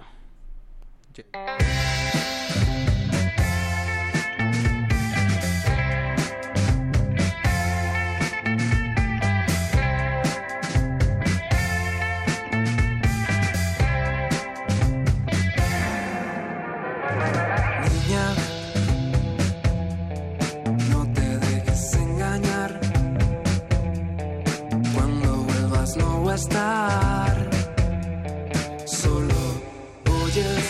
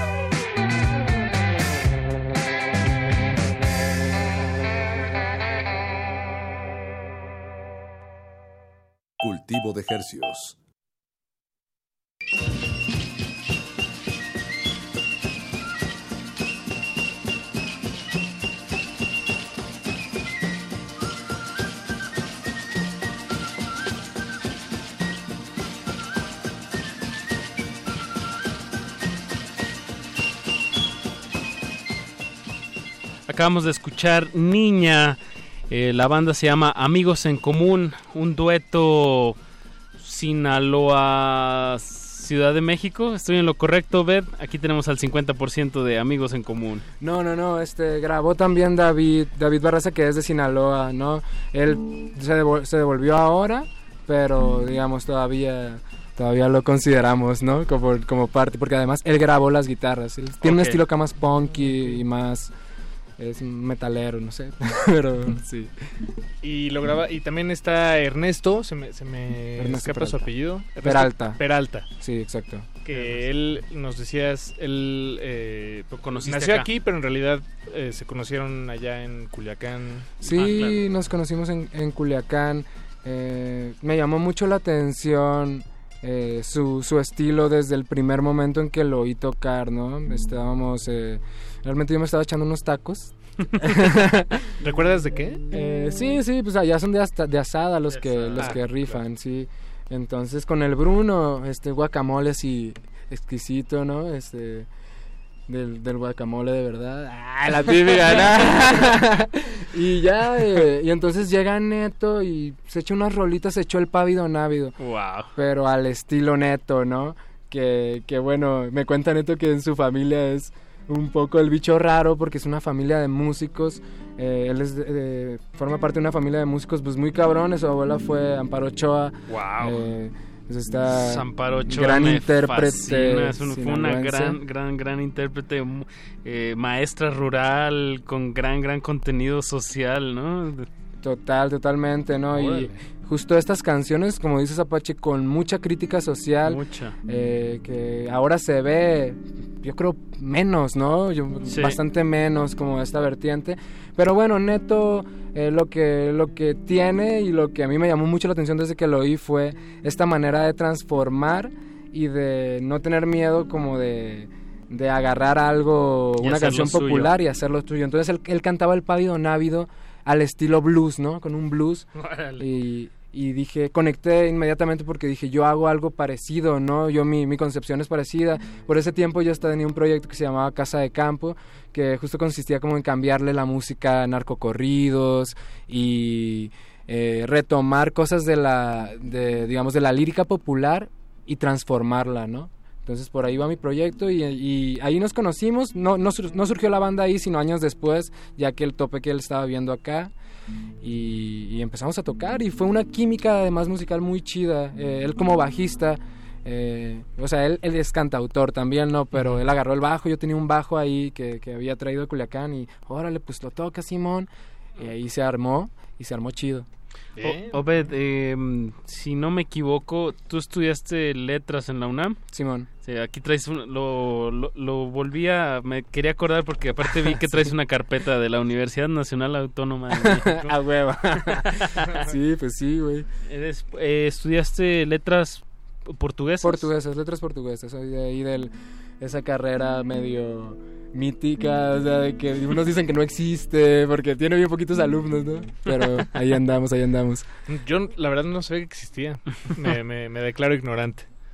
Pero bueno, no es la primera vez. No, pues es letras hispanas, eh, Francesas, inglesas, francesas, Por- eh, portuguesas. italiana, sí, pues tiene, tiene Sí, su solo no, no sabía que, que había portugués. Es nueva, Ah. es relativamente Ah, nueva, ya tiene 10 años, digamos, 10 años, pero pues para la para el tiempo universitario No apenas se nada. está consolidando, ¿no? Apenas Claro, está- claro. Y bueno, nos trajiste unas letras eh, que, digo, nos las acabas de dar, Obed, entonces la- le- pues son, son nuevas ante mis oí- eh, oídos, ante mis ojos. Sí. Que, de, de Fernando Delgadillo y de Gianluca, y a ti que te tocó Apache. A mí me tocó Eslabón por Eslabón de los Invasores de Nuevo León, Rolón, y de Bobby Tullido, de Bobby Pulido, Ojalá y te animes. Eh, Estas letras que... eh, que- ¿por, qué nos la diste, Obed? ¿Qué- qué- qué- Porque qué me significa gustaría, este momento? me gustaría que, que, la le- que leyeran al menos un fragmento, por ahí sugerí Sugerir eh, una parte de la canción. Una parte de la canción, sí, eh, digamos rápidamente solo para introducir al tema de que, que quisiera hablar que ahorita que es mi barrio, ¿no? Estas canciones están íntima, ín- íntimamente relacionadas con el nuevo sencillo, de hecho se inspiran, eh, hablé un poco ahorita de la, de la poética del robo, pues hay, hay frases que tomé literalmente, eh, que tomamos, perdón, este literalmente de, de estas canciones, Ok. Eh, entonces... Microcitas. Sí, microcitas, exactamente. Eh, no sé, por ejemplo, podrías leer Sí, este- claro. esta- A ver, voy a leer este de, de Fernando Delgadillo que se llama Hoy ten miedo de mí. Eh, solo el, el- lo, lo que subrayaste. Esos labios rojos y afilados y esos puños que tiemblan de rabia cuando estás contenta, que tiemblan de muerte si alguien se acercara a ti. Hoy procura que aquella ventana que mira a la calle en tu cuarto se tenga cerrada porque no vaya a ser que yo, el viento de la noche, y te mida y recorra la piel con mi aliento y hasta te acaricie y te deje dormir y meta en tu pecho y me vuelva a salir y respires de mí. Fernando Delgadillo. Va. el poeta, poeta Fernando. Y de, bueno, de los invasores de Nuevo León, me acuerdo muy bien de este coro, la de Unidos toda la vida, es la... un- No, corazón con corazón. Pero dice, mm, tú naciste para mí, yo nací para ti, como eslabón de cadena para unirnos entre sí. Qué cadena tan hermosa nos manda Dios por amor, unidos como cadena, eslabón por eslabón. Ahí está. Claro, a huevo. Pues miren, lo que yo veo en estas, en estas citas, este, en estas, específicamente en las que leyeron, eh, es primero que, que pertenecen a géneros muy diferentes, ¿no? Esta, esta canción, Hoy ten miedo de mí, ¿no la habías tú oído? No, ¿O la conoces? no, no, no. Es, Sí, un- es icónica de la trova, digamos, es, un, es un- una canción súper famosa de la trova. Eh, y la otra, pues, es, es de la ranchera, ¿no? Acá traje, son como 10 canciones en total, eh, que van desde, desde el rock argentino, eh, japonesa cabeza de los Migues, Ah, esta Los gran Migues, banda. Este, ahora está también El Asesino, eh, también de la, pues, de la tradición ranchera, está este... eh, la de Gianluca Bo- eh, la de Gianluca que es eh, Eh, mi historia entre tus mi, dedos. mi historia entre tus dedos Rolón. y bueno lo que tienen en común estas canciones eh, según yo es que en alguna parte revelan un micromachismo no por ejemplo yo lo que veo en la en esta cita que tú leíste es que disfrazado de romanticismo el digamos el sujeto de la canción dice que la quiere violar pero eh, como disfrazando eso de, de una pasión no de algo pasional y tal Eh, y en la canción Sí, claro. Sí, huevo. sí, tienes toda la razón. Sí. No digo ya leyéndolo con... Sí, tienes toda la razón. sí, Por ejemplo, sí. la de Gianluca dice, eh, quédate solo esta noche, prometo no tocarte. No, estás segura. Eh, entonces, eso es lo que tienen en común cada una de estas canciones que, que nosotros escogimos para formar el, un collage, digamos, eh, microcitas, como dice Apache. Este, y, y bueno, así es como se expresa el machismo, ¿no? Disimulado, eh, a veces eh, se hace pasar por romanticismo, se hace pasar por poesía, por algo... eh, imaginen esta, esta escena, qué cadena tan hermosa eh, nos mandó Dios por amor de la canción que le dio Apache. Eh, al final plantea la relación amorosa como algo muy tóxico, ¿no? O sea, como el símbolo de la esclavitud se vuelve algo amoroso de alguna forma, ¿no? Entonces, pues por ahí va el experimento. Eh, Mi barrio es una parodia, esta canción que igual escucharemos ahora, eh, es una parodia, como que yo exag- exageramos estos gestos, eh, los llevamos al extremo, al ridículo, entonces es una canción hiper machista, ¿no? Se, se oye la letra, eh, pero claro, con una música suave y tal. Eh, y no, no porque haga apología al machismo, sino porque me, eh, me gustaría eh, indicar los lugares de donde proviene ese machismo y decir, no nada más en el reggaetón, no nada más en las rancheras, en cada uno de los Mm, géneros claro, claro. este se da esto, ¿no? Entonces no no es una batalla contra un género, se trata de visualizarlo, ¿no? Y de hacerlo consciente. Por ahí Sí, va. claro, de, de algo que, que en realidad atraviesa o es, es, es capaz y así lo ha hecho, el- el- es decir, el machismo y, y micromachismos y macromachismos, pues es algo que atraviesa, digamos, parejo, eh, pues cualquier... Y normaliza, eh, ¿no? pa- atraviesa y normaliza este, pues expresiones culturales que bien pueden ser eh, sobre todo en este tema las canciones, sin importar el género. Sí, no, porque como, tal como lo dice Obed. Ahorita se me viene a la cabeza como esta, como culturalmente nos han enseñado a que el hombre le tiene que estar, insiste y insiste y insiste a la mujer y, pues en realidad tiene que ser algo que consensuado, ¿no? ¿Sabes? Pero ahí, ahí es otra manifestación de, de cómo se ha normalizado la interacción entre hombres y mujeres. Aquí, bueno, al menos en México. Claro, porque les enseñan a las mujeres a, a, que si dicen que sí de primera instancia eh, son putas, o, ¿sabes? O sea, literalmente. Entonces hay una cultura de la insistencia, como dice Apache, ¿no? De que si te dicen que no, pues eh, como Arjona, ¿no? Dime que no otra vez, ¿no? Porque si me dices que sí me vuelvo un patán, güey. Sí, claro, y es, y es que es esta imagen del, del romántico, ¿no? El este perdido en su en sus romances, pero pues tal vez Tal vez es un acosador. Exacto.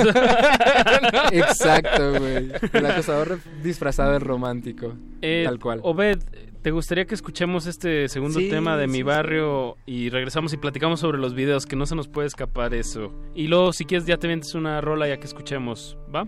Va, chingón. Va. Entonces, mi barrio que se estrenó el 19 de septiembre. Eh, aquí en Cultivo de Ejercios, amigos en común. Yeah.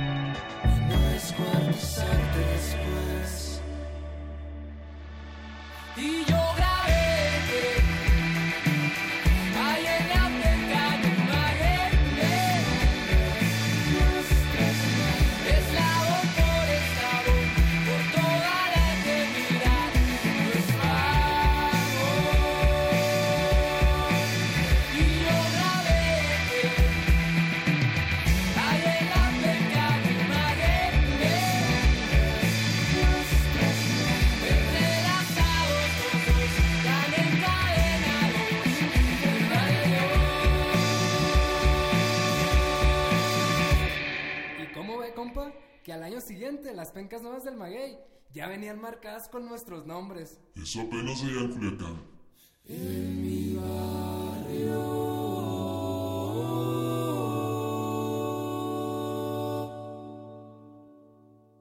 Cultivo de hercios.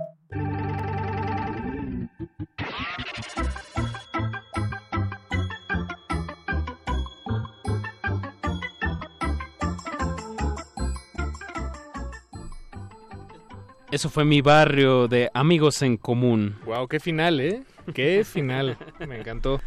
Eh, me encantó toda la canción y, y sí, la, la primera vez que la escuché, Obed, eh, eh, pues tal vez me quedé en la superficie, ¿no? Con, en esta primera capa que es, ah, pues es una canción eh, amorosa, pero no, ya me, gusta leerla como una canción, co- como lo que es, una canción con micromachismos,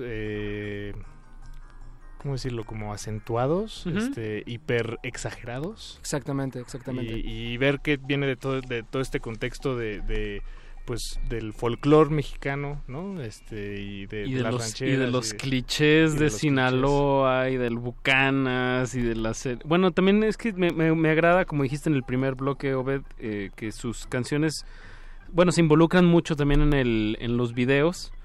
eh, y es una manera de reforzar visualmente pues lo que están tratando de hacer con estas canciones, ¿no? Que, que de forma, eh, pues sí es como una balada el rock pop, eh, pero de fondo hay, hay otros contenidos, ¿no? Que, que se demuestran mucho en los videos. Los invito mucho a ver los dos videos que es Niña y mi barrio de Amigos en Común. Así está la, Sí, así, la YouTube. página, ¿no? Eh, Amigos en Común. Eh, yo pude notar, por ejemplo, en el- la primera canción que, que escuchamos, que fue Niña, eh, es sobre una app, ¿no? De que te vende esta idea de, del amor Perfecto. como- ajá, y de o, o de que, o sea, que, que no vas a tener como malos momentos ni de que o de que puedes conocer a muchas personas, como algo como Tinder, ¿no? Digamos, poliamoroso. Eh, no sé qué qué más hay ahí en esa canción y en ese video. Eh, pues surgen primero las canciones, ¿no? La, Ujú. la- la canción surgió más espontáneamente, naturalmente en un ensayo, en el jamming. eh, todo esto es en, en una primera instancia y ya después, como bien dicho, dice Zapache, es como, eh, pues nos metimos a pensar qué guion hacer para reforzar o para darle una buena, eh, como énfasis en, eh, a la canción, ¿no? En lo visual, ¿no? Entonces, eh, pues eh, se nos hizo cagado empezar como con un infomercial que te vendiera como eh, justo una aplicación en donde te consiguen tu cita perfecta, pasan por ti en un coche y te llevan como a un spot súper chido. eh, y creo que eh, vivimos en una época así, ¿no? Donde, donde nos, siempre estamos comprando y siempre estamos... eh, eh, Buscando una comodidad, ajá. pero una comodidad aparente más en la idealización, muy idealizada. eh, entonces, eh, y también, también vivimos en una época en la que nos la pasamos la mayor parte del tiempo frente a una computadora sol- solitario, ¿sabes? O sea, eh, tal vez eh, estamos más solos que nunca. y, y bueno, de, de eso va la canción, cómo, cómo se rompen esquemas de lo amoroso también, como eh, ahora le puedes decir a tu morra, oye, pero es que tengo más opciones, ¿no? Aquí está el catálogo en Instagram, casi es un- como un catálogo de... eh, o bueno, o Tinder y esas aplicaciones. Entonces sí, por ahí va, por ahí va el video, este, hablando sobre, sobre esto, sobre las apps, sobre el mundo moderno en que vivimos. La rola, de hecho, en algún punto dice como todas las noches navegando por la web, no sé lo que vaya a hacer. Y, y el coro pues también es muy, muy abierto a la interpretación, no puedes pensar que no te va a pasar a ti, puedes pensar que no te va a pasar a ti, pero que me han preguntado, pero que no te va a pasar, ¿qué es lo que no te va a pasar? Pues ya tú. Pues ahí, tú, Sí, sí, tú sí. di que tú di, güey, ¿no? Y, sí. y en el video de mi barrio, eh, pues hay como un...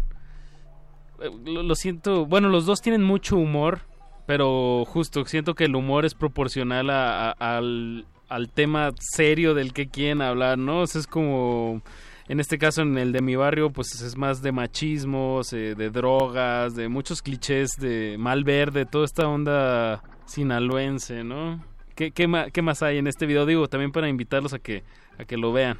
Claro, claro, los invito a que, a que ahí le, den clic. Acaba de salir este el 19. eh, este video, eh, pues aprovecho para, para mandarle un gran agradecimiento a Meme.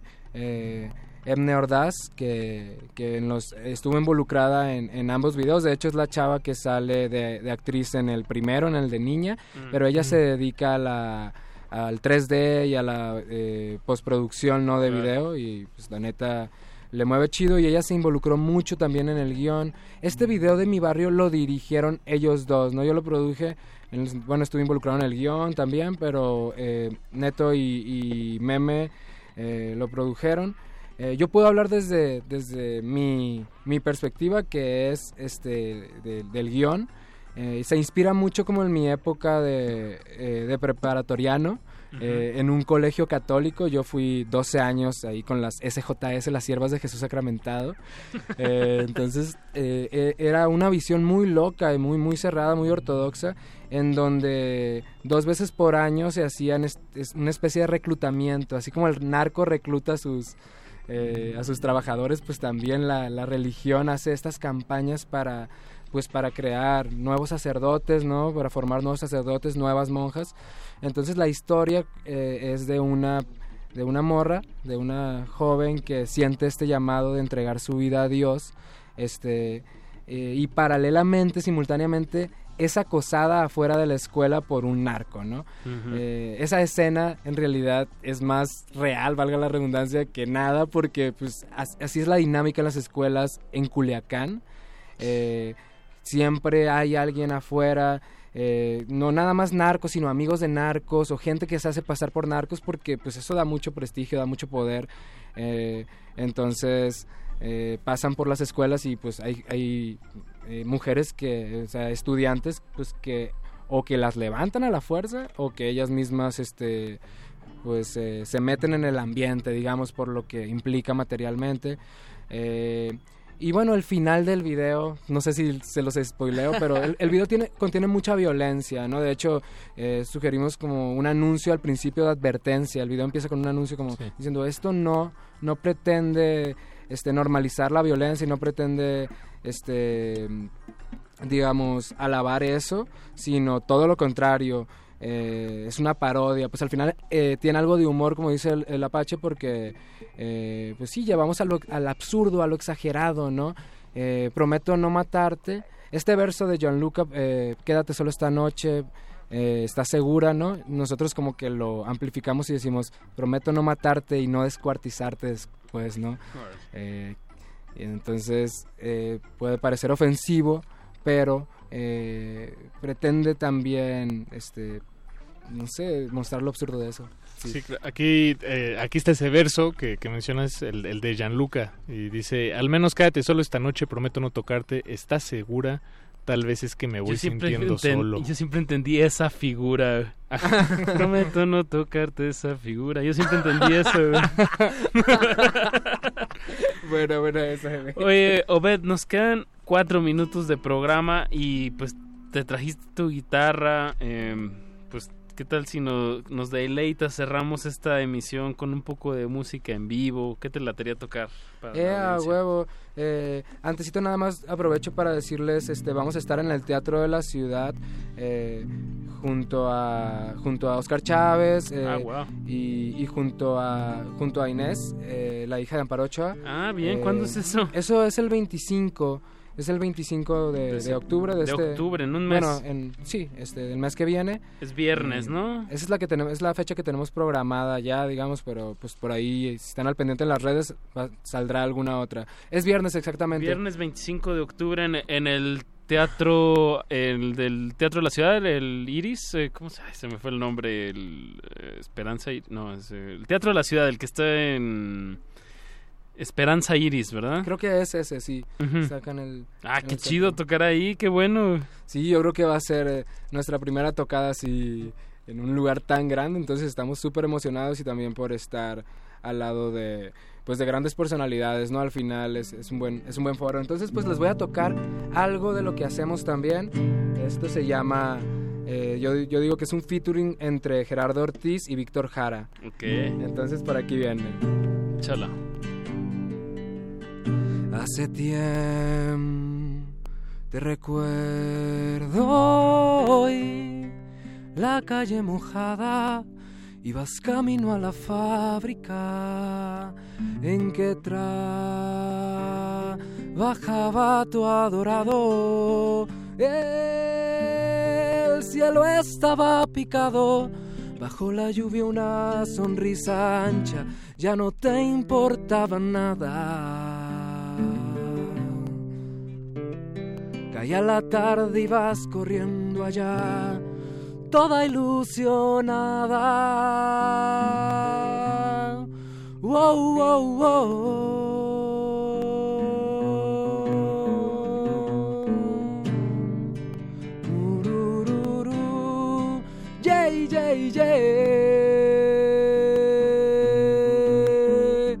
Fue así mes tras mes. Amanda se llamaba la que corría atrás de Manuel por unos minutos que les dieran. Ya habría valido la pena. Resuena la sirena y otra vez con la misma rutina. Amanda va a encontrarse con Manuel cinco minutos al día. Solo cinco minutos.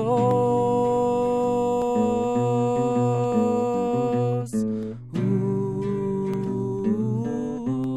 son cinco minutos. Y aunque ya fue, resuena en su memoria y en la mía el nombre de Manuel. Él tampoco fue hombre malo. Ay, aún así lo llevó el diablo. Se fue para la sierra con aquellos los que nunca más volvieron. Se fue con los que nunca más volvieron tampoco volvió Manuel.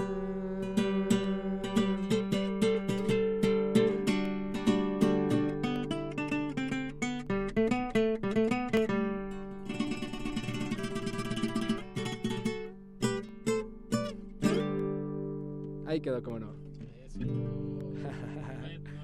Aquí. En el cultivo de ejercicios. Chao. La hora del cultivo debe terminar. Así, el sonido podrá florecer.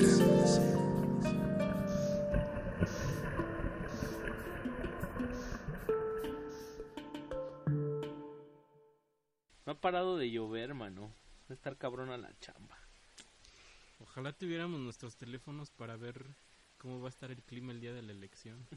no mames, es 1999, güey. No hay teléfonos inteligentes. Ni Google Maps.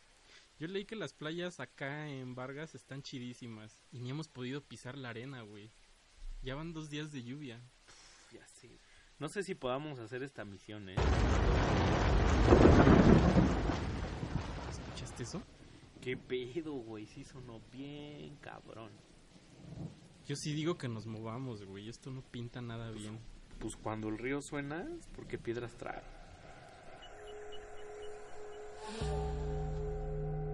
Existen flores en medio de los pantanos. Ecosistemas entre los charcos. La basura de unos es el tesoro de otros. La realidad es una máscara. Y cada una de sus verdades, una historia. Aguas negras. Ensuciamos porque la renovación está en limpiar.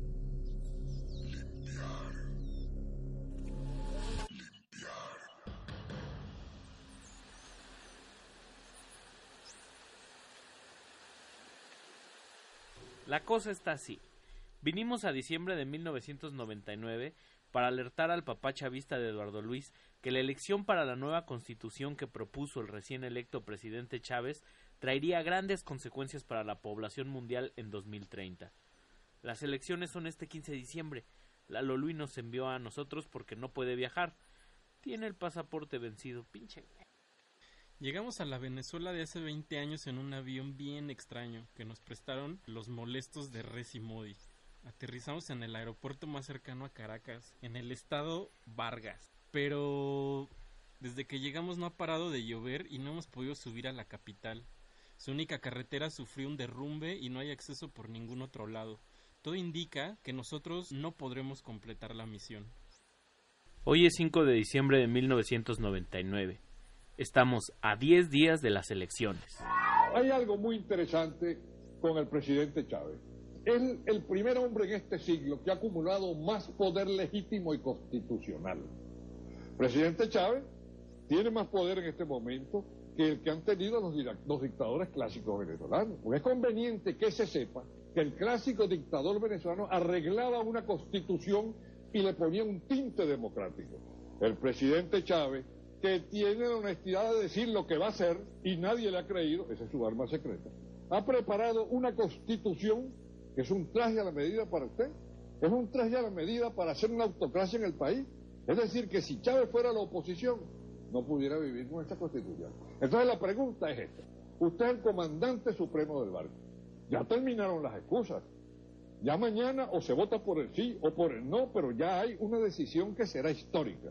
Entonces este barco, ¿a dónde va a ir este barco?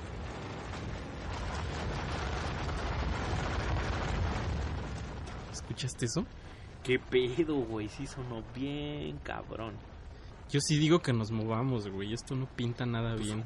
Pues cuando el río suena, es porque piedras trae.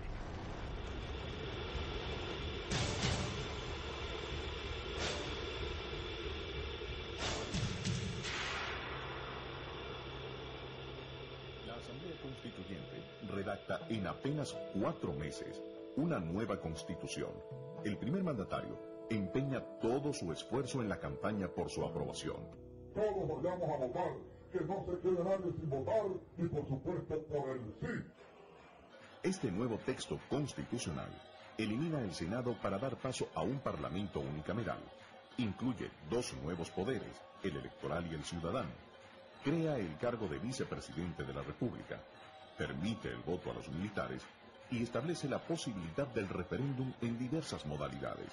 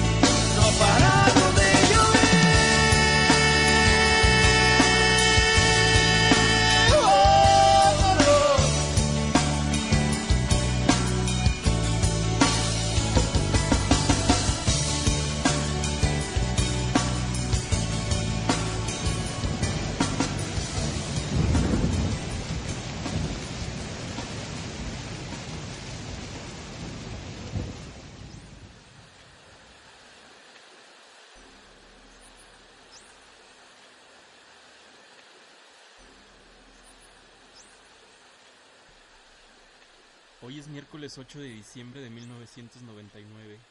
Estamos a una semana de las elecciones. Ya investigamos. Pues no vamos a poder subir a Caracas. No podremos decirle al papá de Eduardo Luis que no vote por la nueva constitución que llevará al país a la destrucción en 20 años, ni modo. Lo que creemos es que a Eduardo Luis se le olvidó comentarnos este pequeño incidente de lluvias infinitas en el país. Sí, está bien raro que haya elecciones con esta emergencia. Escuchamos un lugareño decir que Chávez debió evacuar el pueblo, pero no lo hace para no perder esos votos. Le interesa mucho ganar esta elección para cambiar la constitución de 1961 e implementar su modelo comunista. Entonces este barco, ¿a dónde va a ir este barco? Pero fíjate tú que el análisis que has hecho yo creo que no está muy, no encaja mucho con, con, con la realidad histórica. Esta es, esta constitución que algunos dicen que está hecha a mi medida, pero realmente no es así. Está hecha a la medida del país nuevo que queremos en todos los órdenes. Es la primera y la única constitución en la historia venezolana que se ha hecho con un proceso ampliamente democrático, un referéndum, unas elecciones abiertas, libertad de prensa, li- libertad de expresión, libertad de crítica, se oyó a todo el mundo y ahora hay un texto amplio que además, por primera vez, va a ser sometido a referéndum de nuevo para que el país lo apruebe. Dime tú si cuando esa lucha la hicieron, los adecos le preguntaron a alguien si estaba de acuerdo el país con esa constitución, la hicieron a su medida y ellos la aprobaron. ¿Y el pueblo la aprobó? No, la aprobaron ellos. El pueblo aprobó- no la aprobó porque Rómulo no Gallego ganó por paliza cuando no vino hubo- después. No, hubo ningún. Se, se trató de la constitución. Por eso. Y tan, tan malo fue el proceso que a los dos o tres años ya estaba enterrada la constitución. Igual pasó en el 58, el año 60. Eso sí fue un verdadero fraude. Igualito. Ese fue un fraude. El mismo Pero es que fraude hay algo muy curioso, que es lo- por qué usted es un fenómeno. Ya le voy a explicar por qué es un fenómeno, y esto no es jaladera. dos porque razones. ha logrado, ha logrado medidas autocráticas con el respaldo popular. Ejemplo, usted puede disolver el Congreso. La Asamblea Nacional la puede disolver usted. Fíjate, fíjate tú que. No, pero no me moviné. no, ¿La no, puede no, disolver no, o no la no, puede no, disolver? La autocracia es otra cosa. La autocracia absoluto. Aquí había, aquí había una autocracia deca, copellana, de caudillos que hacían y deshacían, que nunca consultaban a nadie. Aquí lo que había era una banda mira, de pillos, presidente, más grave que una autocracia, una banda de mira, pillos. Mañana, mañana nosotros vamos a enterrar una autocracia de medio siglo que tenía una careta de democracia, pero Bueno, era pero una entonces lo que nos viene es otra cosa. Por ejemplo, usted puede disolver el Congreso y nadie lo podía haber hecho y usted lo puede hacer. Solo- usted solo- puede acabar ah, con la pero- Corte de Justicia como lo hizo y no pasó nada. No, no, no. ¿Quién acabó con Corte de Hay Justicia? un, hay un vacío judicial que lo va a llenar usted, No, nombrando no, una especie de comisión delegada de la Corte de ninguna manera. ¿Y cómo va a llenar eso? No ha habido ningún vacío de justicia, ni habrá ningún vacío de poderes en Venezuela.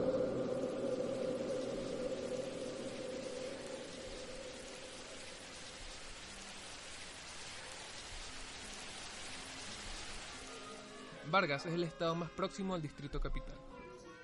Todo el que llega de otro país u otro estado tiene que viajar media hora desde el aeropuerto para llegar a Caracas.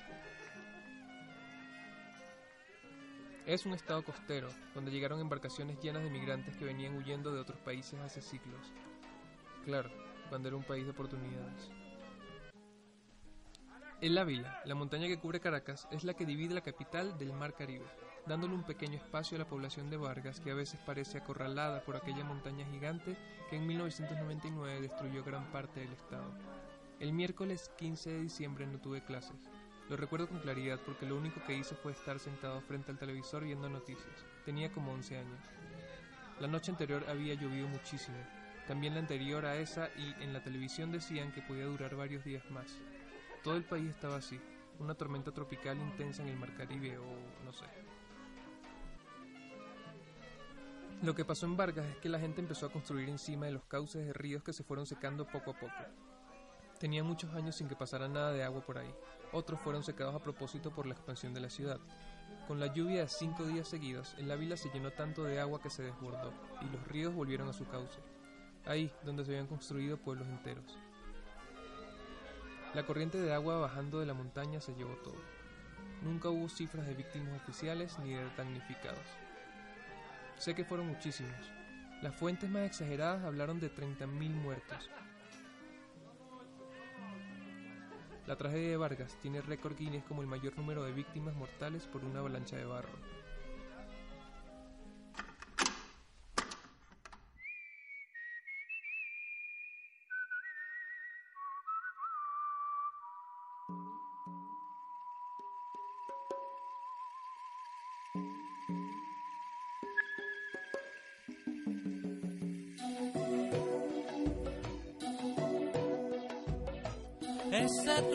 Anuncia la lluvia, las palomas se refugian. Luego de volar muy libres dando vuelta al campanario. El cielo se torna oscuro y de repente por el este. Un relámpago y se sabe que tan duro será el trueno. Se deslizan por mis dedos las primeras gotas transportadas por el viento que a medida van cayendo, que ya duro está lloviendo y es mejor. Me pongo dentro. Lluvia, lluvia, lluvia, lluvia, lluvia, lluvia, lluvia,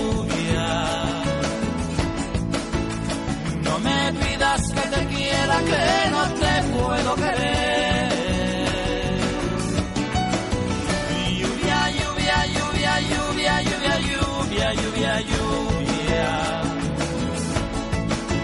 Si esta vez me toca a mí, yo lo quisiera saber.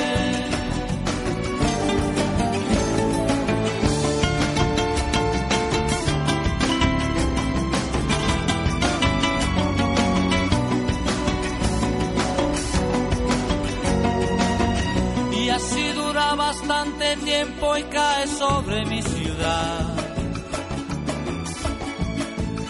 Nadie la puede frenar, ella sola parará.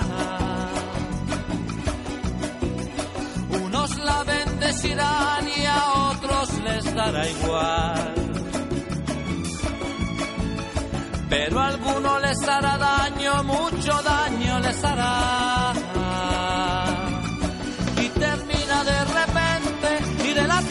Se desprende el olor que queda luego, hay el olor que queda luego. Mira el niño hacia el cielo, sin su techo habrá quedado y no le queda más remedio y está acostumbrado.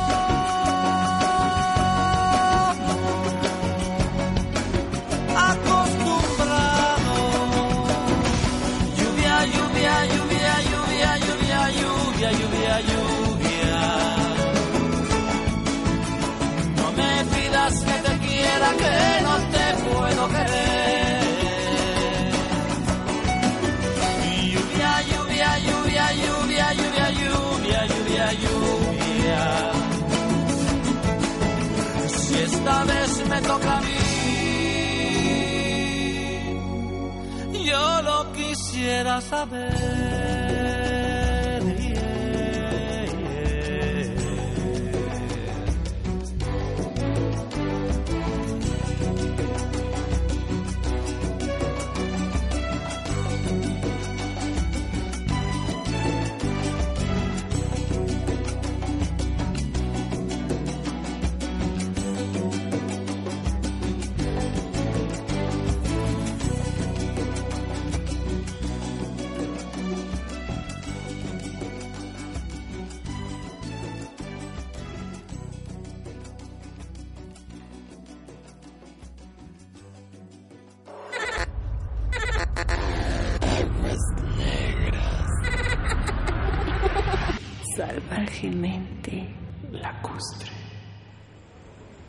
Miramos con mucho dolor cómo cubría un auto rojo.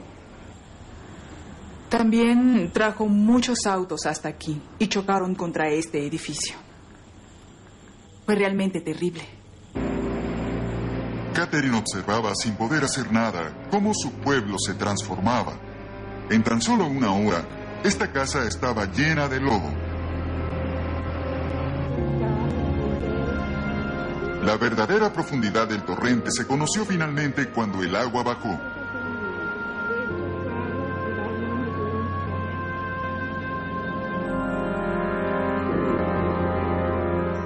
Tres meses después, la mayoría del lodo aún permanece en el lugar. Es muy doloroso para mí estar aquí. Me rompe el corazón porque era un lugar muy hermoso, donde se vivía muy bien y lo hemos perdido.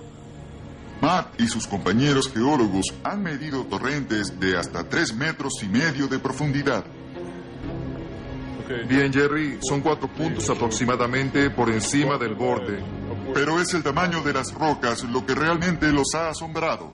Las rocas más grandes que hemos medido de las que bajaron de las montañas están en el orden de entre los 6 y los 9 metros de largo. Son del tamaño de autobuses, lo suficiente para destruir completamente cualquier cosa en su camino. En los corales, cientos de personas perdieron la vida. Una mujer del poblado no ha visto a su esposo y a sus tres hijos desde aquella terrible noche. Su nombre es Carmen López.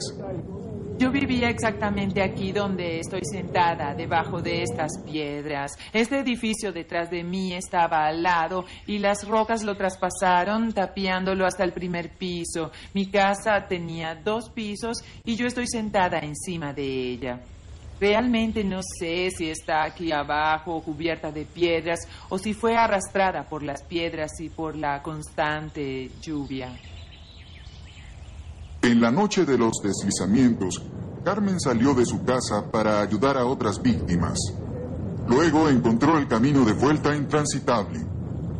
Esa noche comencé a sentir una, una gran inquietud por mi esposo y los niños. Llamé por teléfono a mi marido y él me dijo que los niños estaban dormidos, pero el ruido de las aguas era muy fuerte. Le dije, ten mucho cuidado, no duermas y vamos a mantener el contacto. Esa fue la última vez que hablé con él. Cuando los deslizamientos comenzaron, la casa de Carmen estaba aquí. Ella regresó para encontrar esto. El hogar de Carmen, su marido y sus tres hijos ya no estaban. Carmen nunca supo qué le ocurrió a su familia esa noche.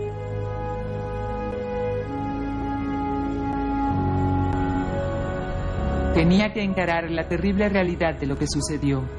Teníamos que comenzar por la reconstrucción y por nosotros mismos, retomar nuestras vidas y ayudar a las personas para que aprendan de esta horrible experiencia, para que esto sirva como ejemplo y algo así no vuelva a suceder. Solo de esta forma podrán descansar en paz todos los venezolanos que quedaron bajo estas rocas. Los Corales es ahora un pueblo fantasma. Nadie ha vivido aquí desde la Navidad de 1999. Siempre me conmueve observar este tipo de desastre por las pérdidas de vida y por el daño ocasionado a los hogares de las personas. Es, es un asunto muy personal. Cuando ves una casa siendo arrastrada o destrozada puedes, puedes imaginar tu propia casa. Cuando ves una casa con juguetes regados por allí, piensas en tus hijos y es, eh, puede ser una experiencia muy emotiva.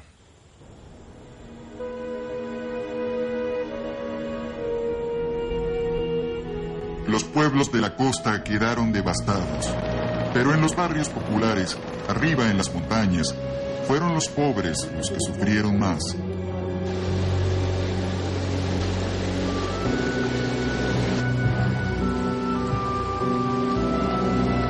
La cantidad de pérdidas humanas nunca será conocida con exactitud.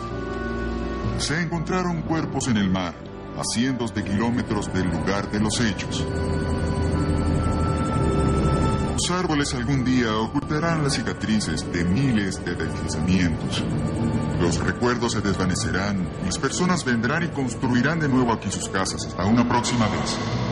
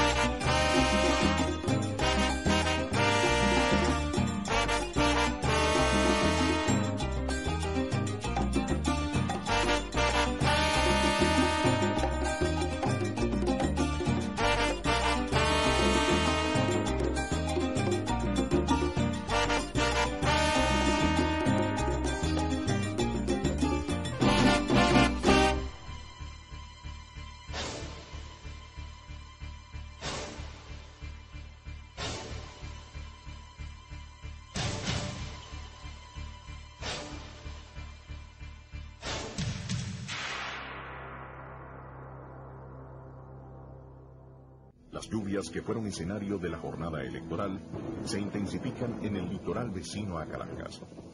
Si la naturaleza se opone, lucharemos contra ella y la haremos que nos obedezca. Yo tuve un sentimiento tan hermoso cuando por fin el primer barco pudo llegar a la orilla por Caraballeda. La playa estaba bloqueada. Unos 100 o 200 metros estaban repletos de troncos y piedras. Los barcos no podían llegar a la orilla. Solo los helicópteros iban y venían. Por tierra era imposible. Queríamos meter los barcos, de los que caben 3.000 personas, para atracarlos lo más cercano a la playa. Porque esos barcos, como son planos por debajo, llegan a 10 metros del suelo firme y con cuerdas la gente puede subirse al barco. Hablo de barcos gigantescos, de transporte de tropas, de infantes de marina. Poco a poco se fue apartando el oleaje y por fin logramos meter el primer barco. Dos cuerdas y los infantes de marina bajaron a la playa. Nosotros aterrizamos al instante. Apenas me informaron por radio que el barco estaba listo. Era impresionante ver de dónde salía tanta gente de los corales y Caraballeda. Me habían dicho que ahí no había quedado nadie con vida, y resulta que no, chicos. Debajo de las piedras, detrás de las matas, debajo de los techos de las casas, de túneles que había entre piedras gigantescas, salían niños, mujeres, hombres, ancianos. Se pensaba que eso era una especie de camposanto. Pero ¿sabes lo que vi ahí? Vida. Yo dije, hay vida por todo esto, Dios mío, ¿cómo sobrevivió esta gente? Y salía la gente formando una línea larguísima como de 3.000 o 4.000 personas, sujetadas unas de otras. Verle los ojos a aquella gente, el dolor, pero también el optimismo, la entereza.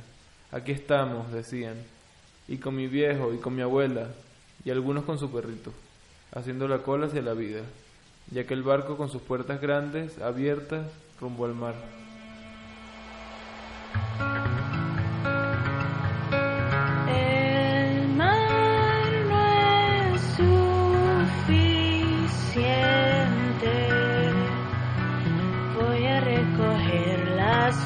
De tu nombre del pavimento. No sé qué hacer, tal vez caminar por el medio de la calle. y que el nuevo choque sea el de tu abrazo.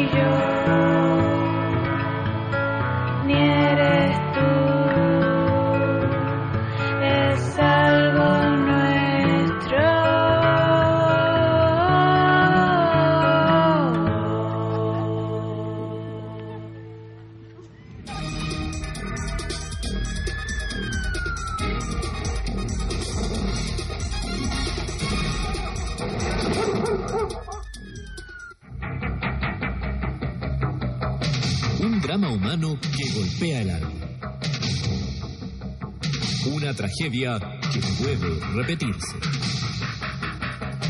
Aluviones en Venezuela y Chile.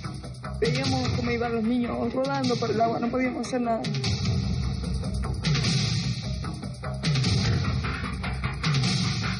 Terror y muerte.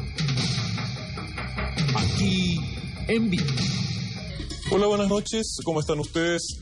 En reiteradas ocasiones, la naturaleza se ha encargado de demostrar que sus fuerzas resultan incontrolables para cualquier ser humano. Ha dejado en claro que la vida, incluso de los más poderosos, puede terminar en una fracción de segundo.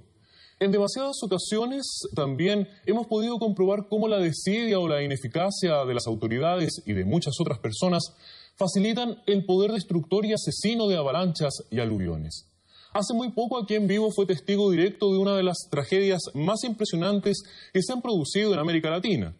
Una desgracia que arrasó con la vida de más de 30.000 personas. Un drama humano nunca visto que debe servir como una señal de alerta para países como Chile. El estado de Vargas, ubicado a unos 70 kilómetros al sur de Caracas, prácticamente desapareció. Docenas de pueblos situados en la ladera del cerro El Ávila fueron blanco de toneladas de agua. Una mortal y descontrolada mezcla de barro, rocas y árboles. Una ola gigante que aumentaba su fuerza cada metro, destruyendo la vida y los bienes de miles y miles de personas. Incluso hoy resulta imposible determinar con certeza cuántos niños y adultos murieron en esta tragedia. Datos extraoficiales hablan de más de 30.000 fallecidos. A eso hay que sumar miles de familias damnificadas y multimillonarios destrozos en infraestructura. En cuanto llegamos al estado de Vargas, un sentimiento de amargura se apoderó de todo el equipo de Aquí en Vivo. Y es que, lamentablemente, las imágenes de los informativos internacionales solo habían reflejado una parte de la devastación la ruina total que enfrentaban tantas y tantas personas. Bueno, estábamos en la parte de arriba del hotel, yo con mi hijo de 13 años, cuando venían como 14 personas y bajó una vaguada y se lo llevó todas al mar. y entre ellos iba una picó roja y todos se desaparecieron, la viste mi hijo, eso me traumatizó mucho a mí, tuve que llevar a los psicólogos. Lo que se vivió en este lugar fue horrible y le pido a Dios que no vuelva a suceder este, estas cuestiones, ¿verdad? Aquellos días de diciembre marcaron un antes y un después en la vida de cada uno de los habitantes de Vargas, quienes aseguraron nunca olvidarán lo sucedido. Para el varguense, y esto no es mentira lo que voy a decir realmente, para el varguense la tragedia de Vargas no ha terminado. Continúa. En sus corazones, en sus mentes, en todo. ¿Por qué? Porque eh, realmente el trauma vivido por las personas, eso no, no se va a terminar jamás.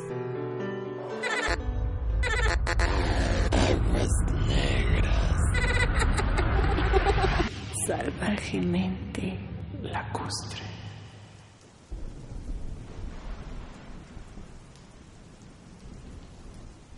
Nos quedamos en Vargas.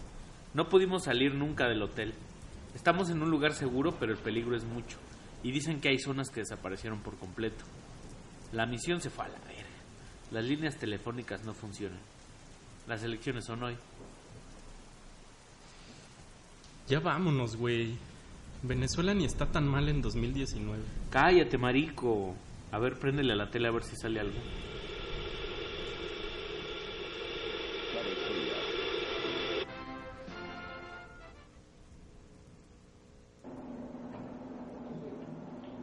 Señoras y señores, muy buenas noches.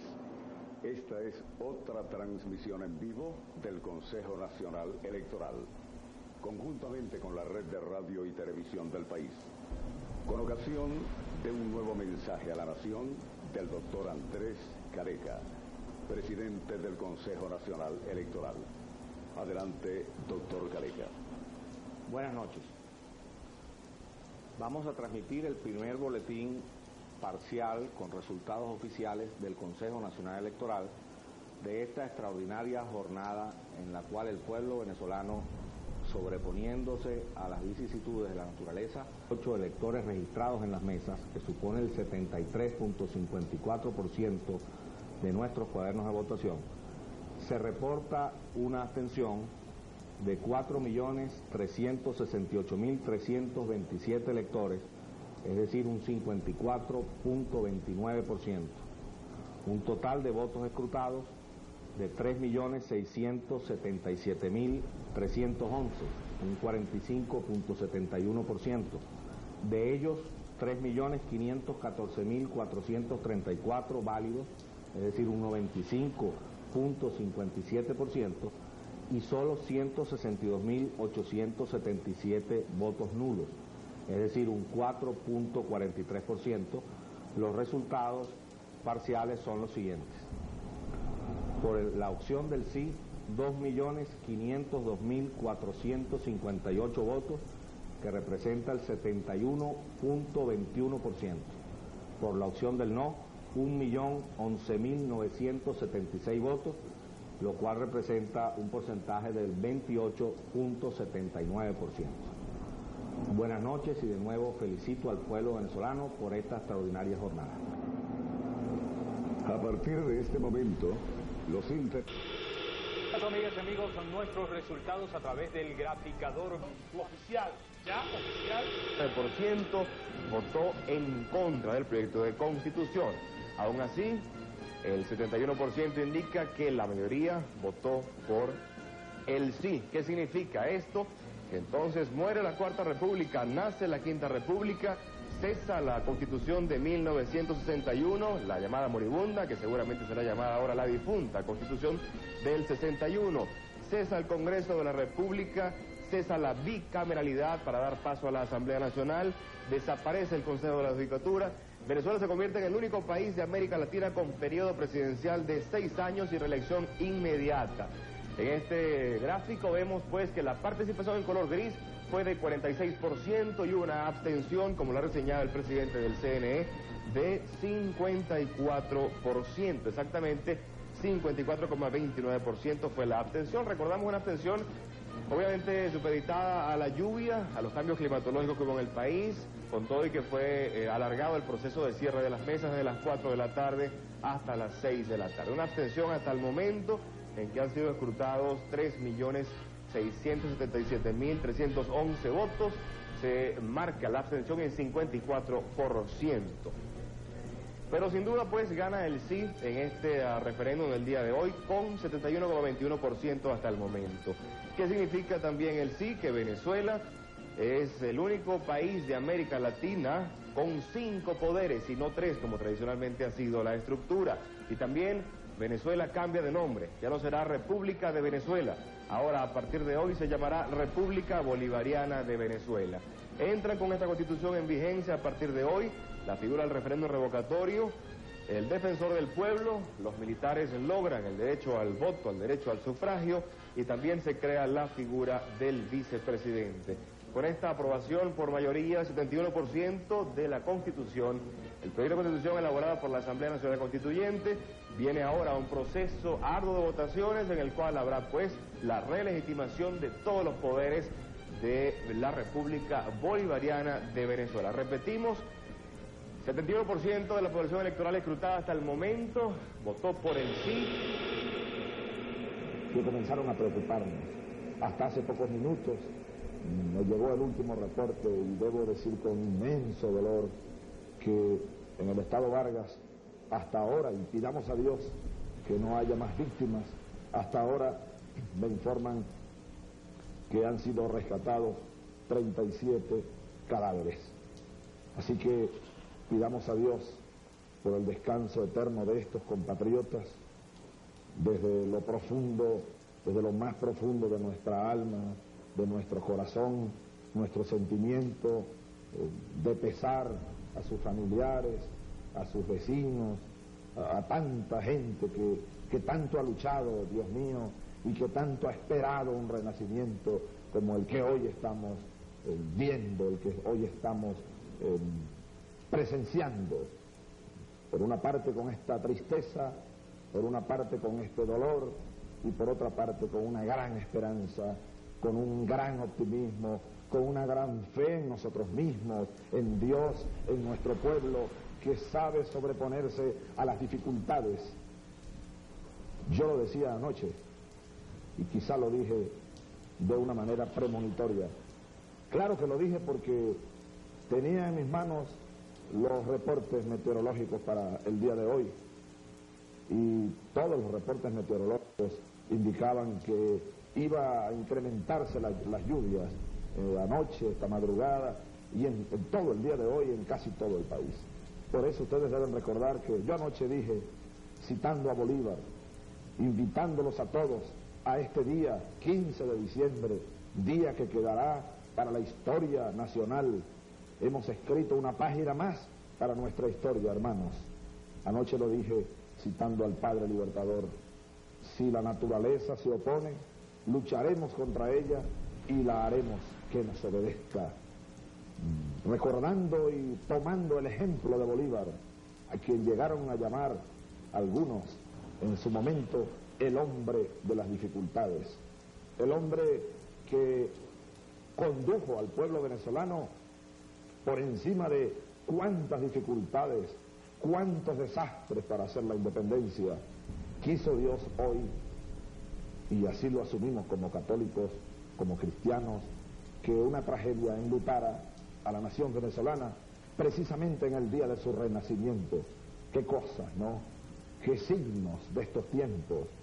Y es que estos tiempos, hermanos, están, eh, están signados por, por combinaciones, eh, están caracterizados por signos, por signos cruzados. El mismo referéndum de hoy.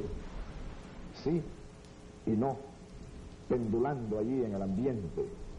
Hoy es un día de signos cruzados, hoy es un día de fin y de comienzo. Hoy termina, gracias a Dios y gracias a ustedes, soberanísimo pueblo de Venezuela, heroico pueblo de Venezuela, hoy termina una era nefasta, hoy termina una república, la cuarta república, que no solo se refiere a estos últimos 40 años, Claro que en estos últimos 40 años, 41 para ser más exacto, desde 1958, cuando se instaló aquí el régimen que se conoció, y ya podemos decir que se conoció, ya gracias a Dios no hay que decir se conoce con el nombre de, no, el pacto de punto fin pasó a la historia, esta falsa democracia pasó a la historia, pero cuando me refiero a que hoy termina algo, es que está terminando una república larga, está terminando una república oligárquica, está terminando una república hoy, ha terminado una república antibolivariana, una república que nació al influjo de la traición al sueño de Bolívar por allá en 1830, una república que nació al influjo nefasto del asesinato al mariscal de Ayacucho, Antonio José de Sucre, una república que nació al influjo nefasto de la traición a un pueblo, el pueblo venezolano. ¿Cuántos años después viene a hacerse justicia? Y hoy, pues, ha nacido la República Bolivariana de Venezuela.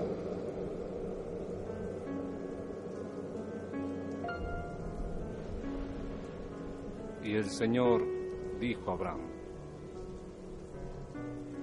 abandona tu tierra natal y la casa de tu padre y ve al país que yo te indicaré.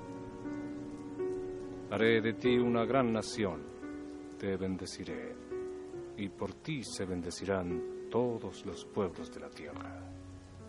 El Señor dijo a Abraham, esa bella y sabia orden fue la que convenció a mi corazón a decidir que el mundo fuese mi casa, el mismo mundo que puso al alcance de mi espíritu la canción que me refleja como ningún espejo. Soy un caminante de sales y maderas, enamorado del polvo de los caminos. Construyo mi casa día a día y vuelvo a destruirla cuando el sol me propone otros desvelos. Solo y sin querer ser nadie, amparado y crecido por mi mente, en busca de las luces misteriosas donde los pasos son lentos y eternos, y alguien sabe todo para decidir todo. Trajino la nieve, las lluvias y los mares, y conozco el delirio de las plantas de las que aprendo los cantos que canto para ti, al detenerme nada más que lo que duren esos versos y la hoguera que el amor provoque. Soy un caminante, una espiga más, un fruto en movimiento, inquieto paisaje que vino a derribar los muros que por temor levantó el cobarde. Peregrino que predica lo mejor del Señor, es decir, todo. La luz me muestra de espíritu entero y el árbol y las aves me repiten. Caminó los desiertos mi esperanza y mi piel es el código del tiempo. La poesía es mi álgebra y mi cábala, como le sucede a las estrellas, porque yo también soy un astro y lo sabe el que me ve desde muy afuera y desde muy adentro. La muerte me acompaña paso a paso para tomarme al fin y recrear la vida. Entonces camino hacia la nada.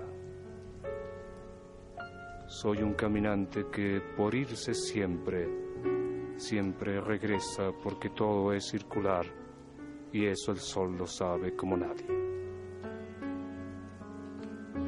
El cielo y la serpiente son mi conciencia, que es un sueño que en la vigilia libera mis huesos. Aquí he llegado a esperar que estallen las flores y los peces al lado tuyo, mujer que me esperabas sin que tú y yo lo supiéramos.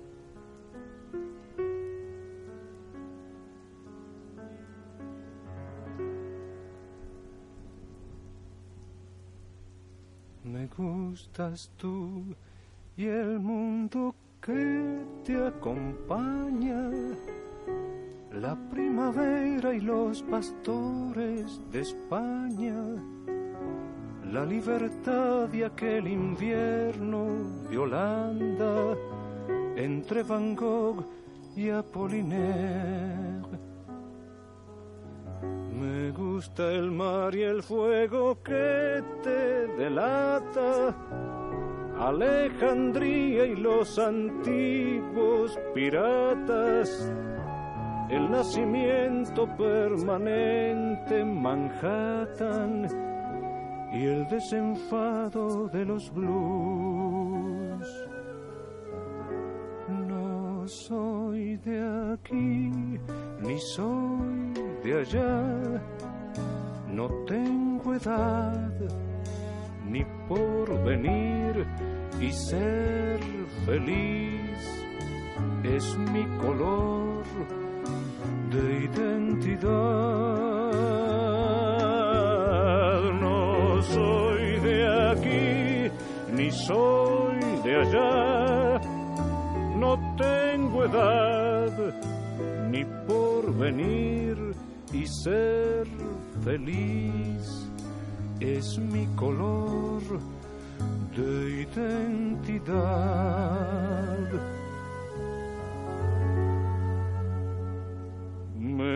Gusta el sol sobre la piazza San Marcos. Y la manera de esperar del tarasco, el viejo brujo armando el nuevo cigarro. Y las mujeres de Aviñón.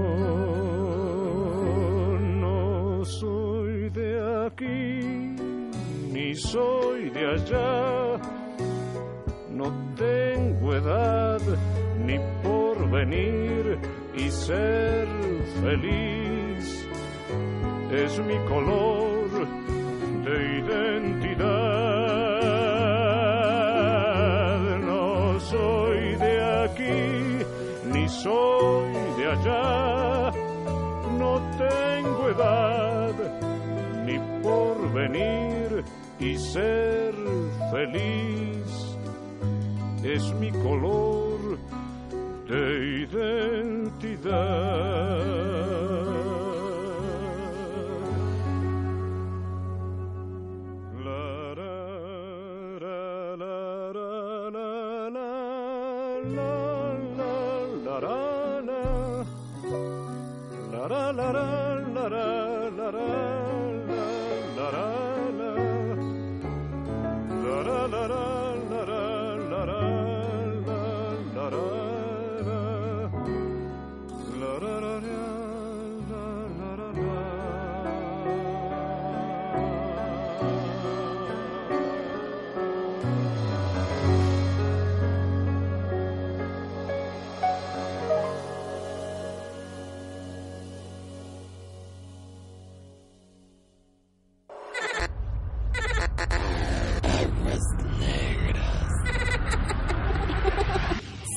Salvajemente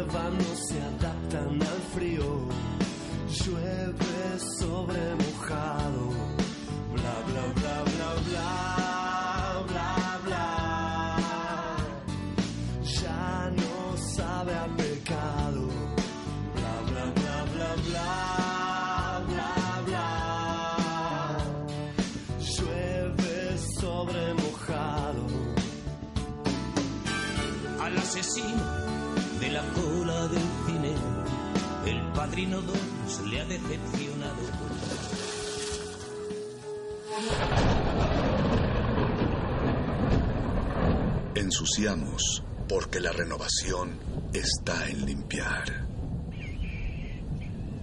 Limpiar. Limpiar. Aguas negras.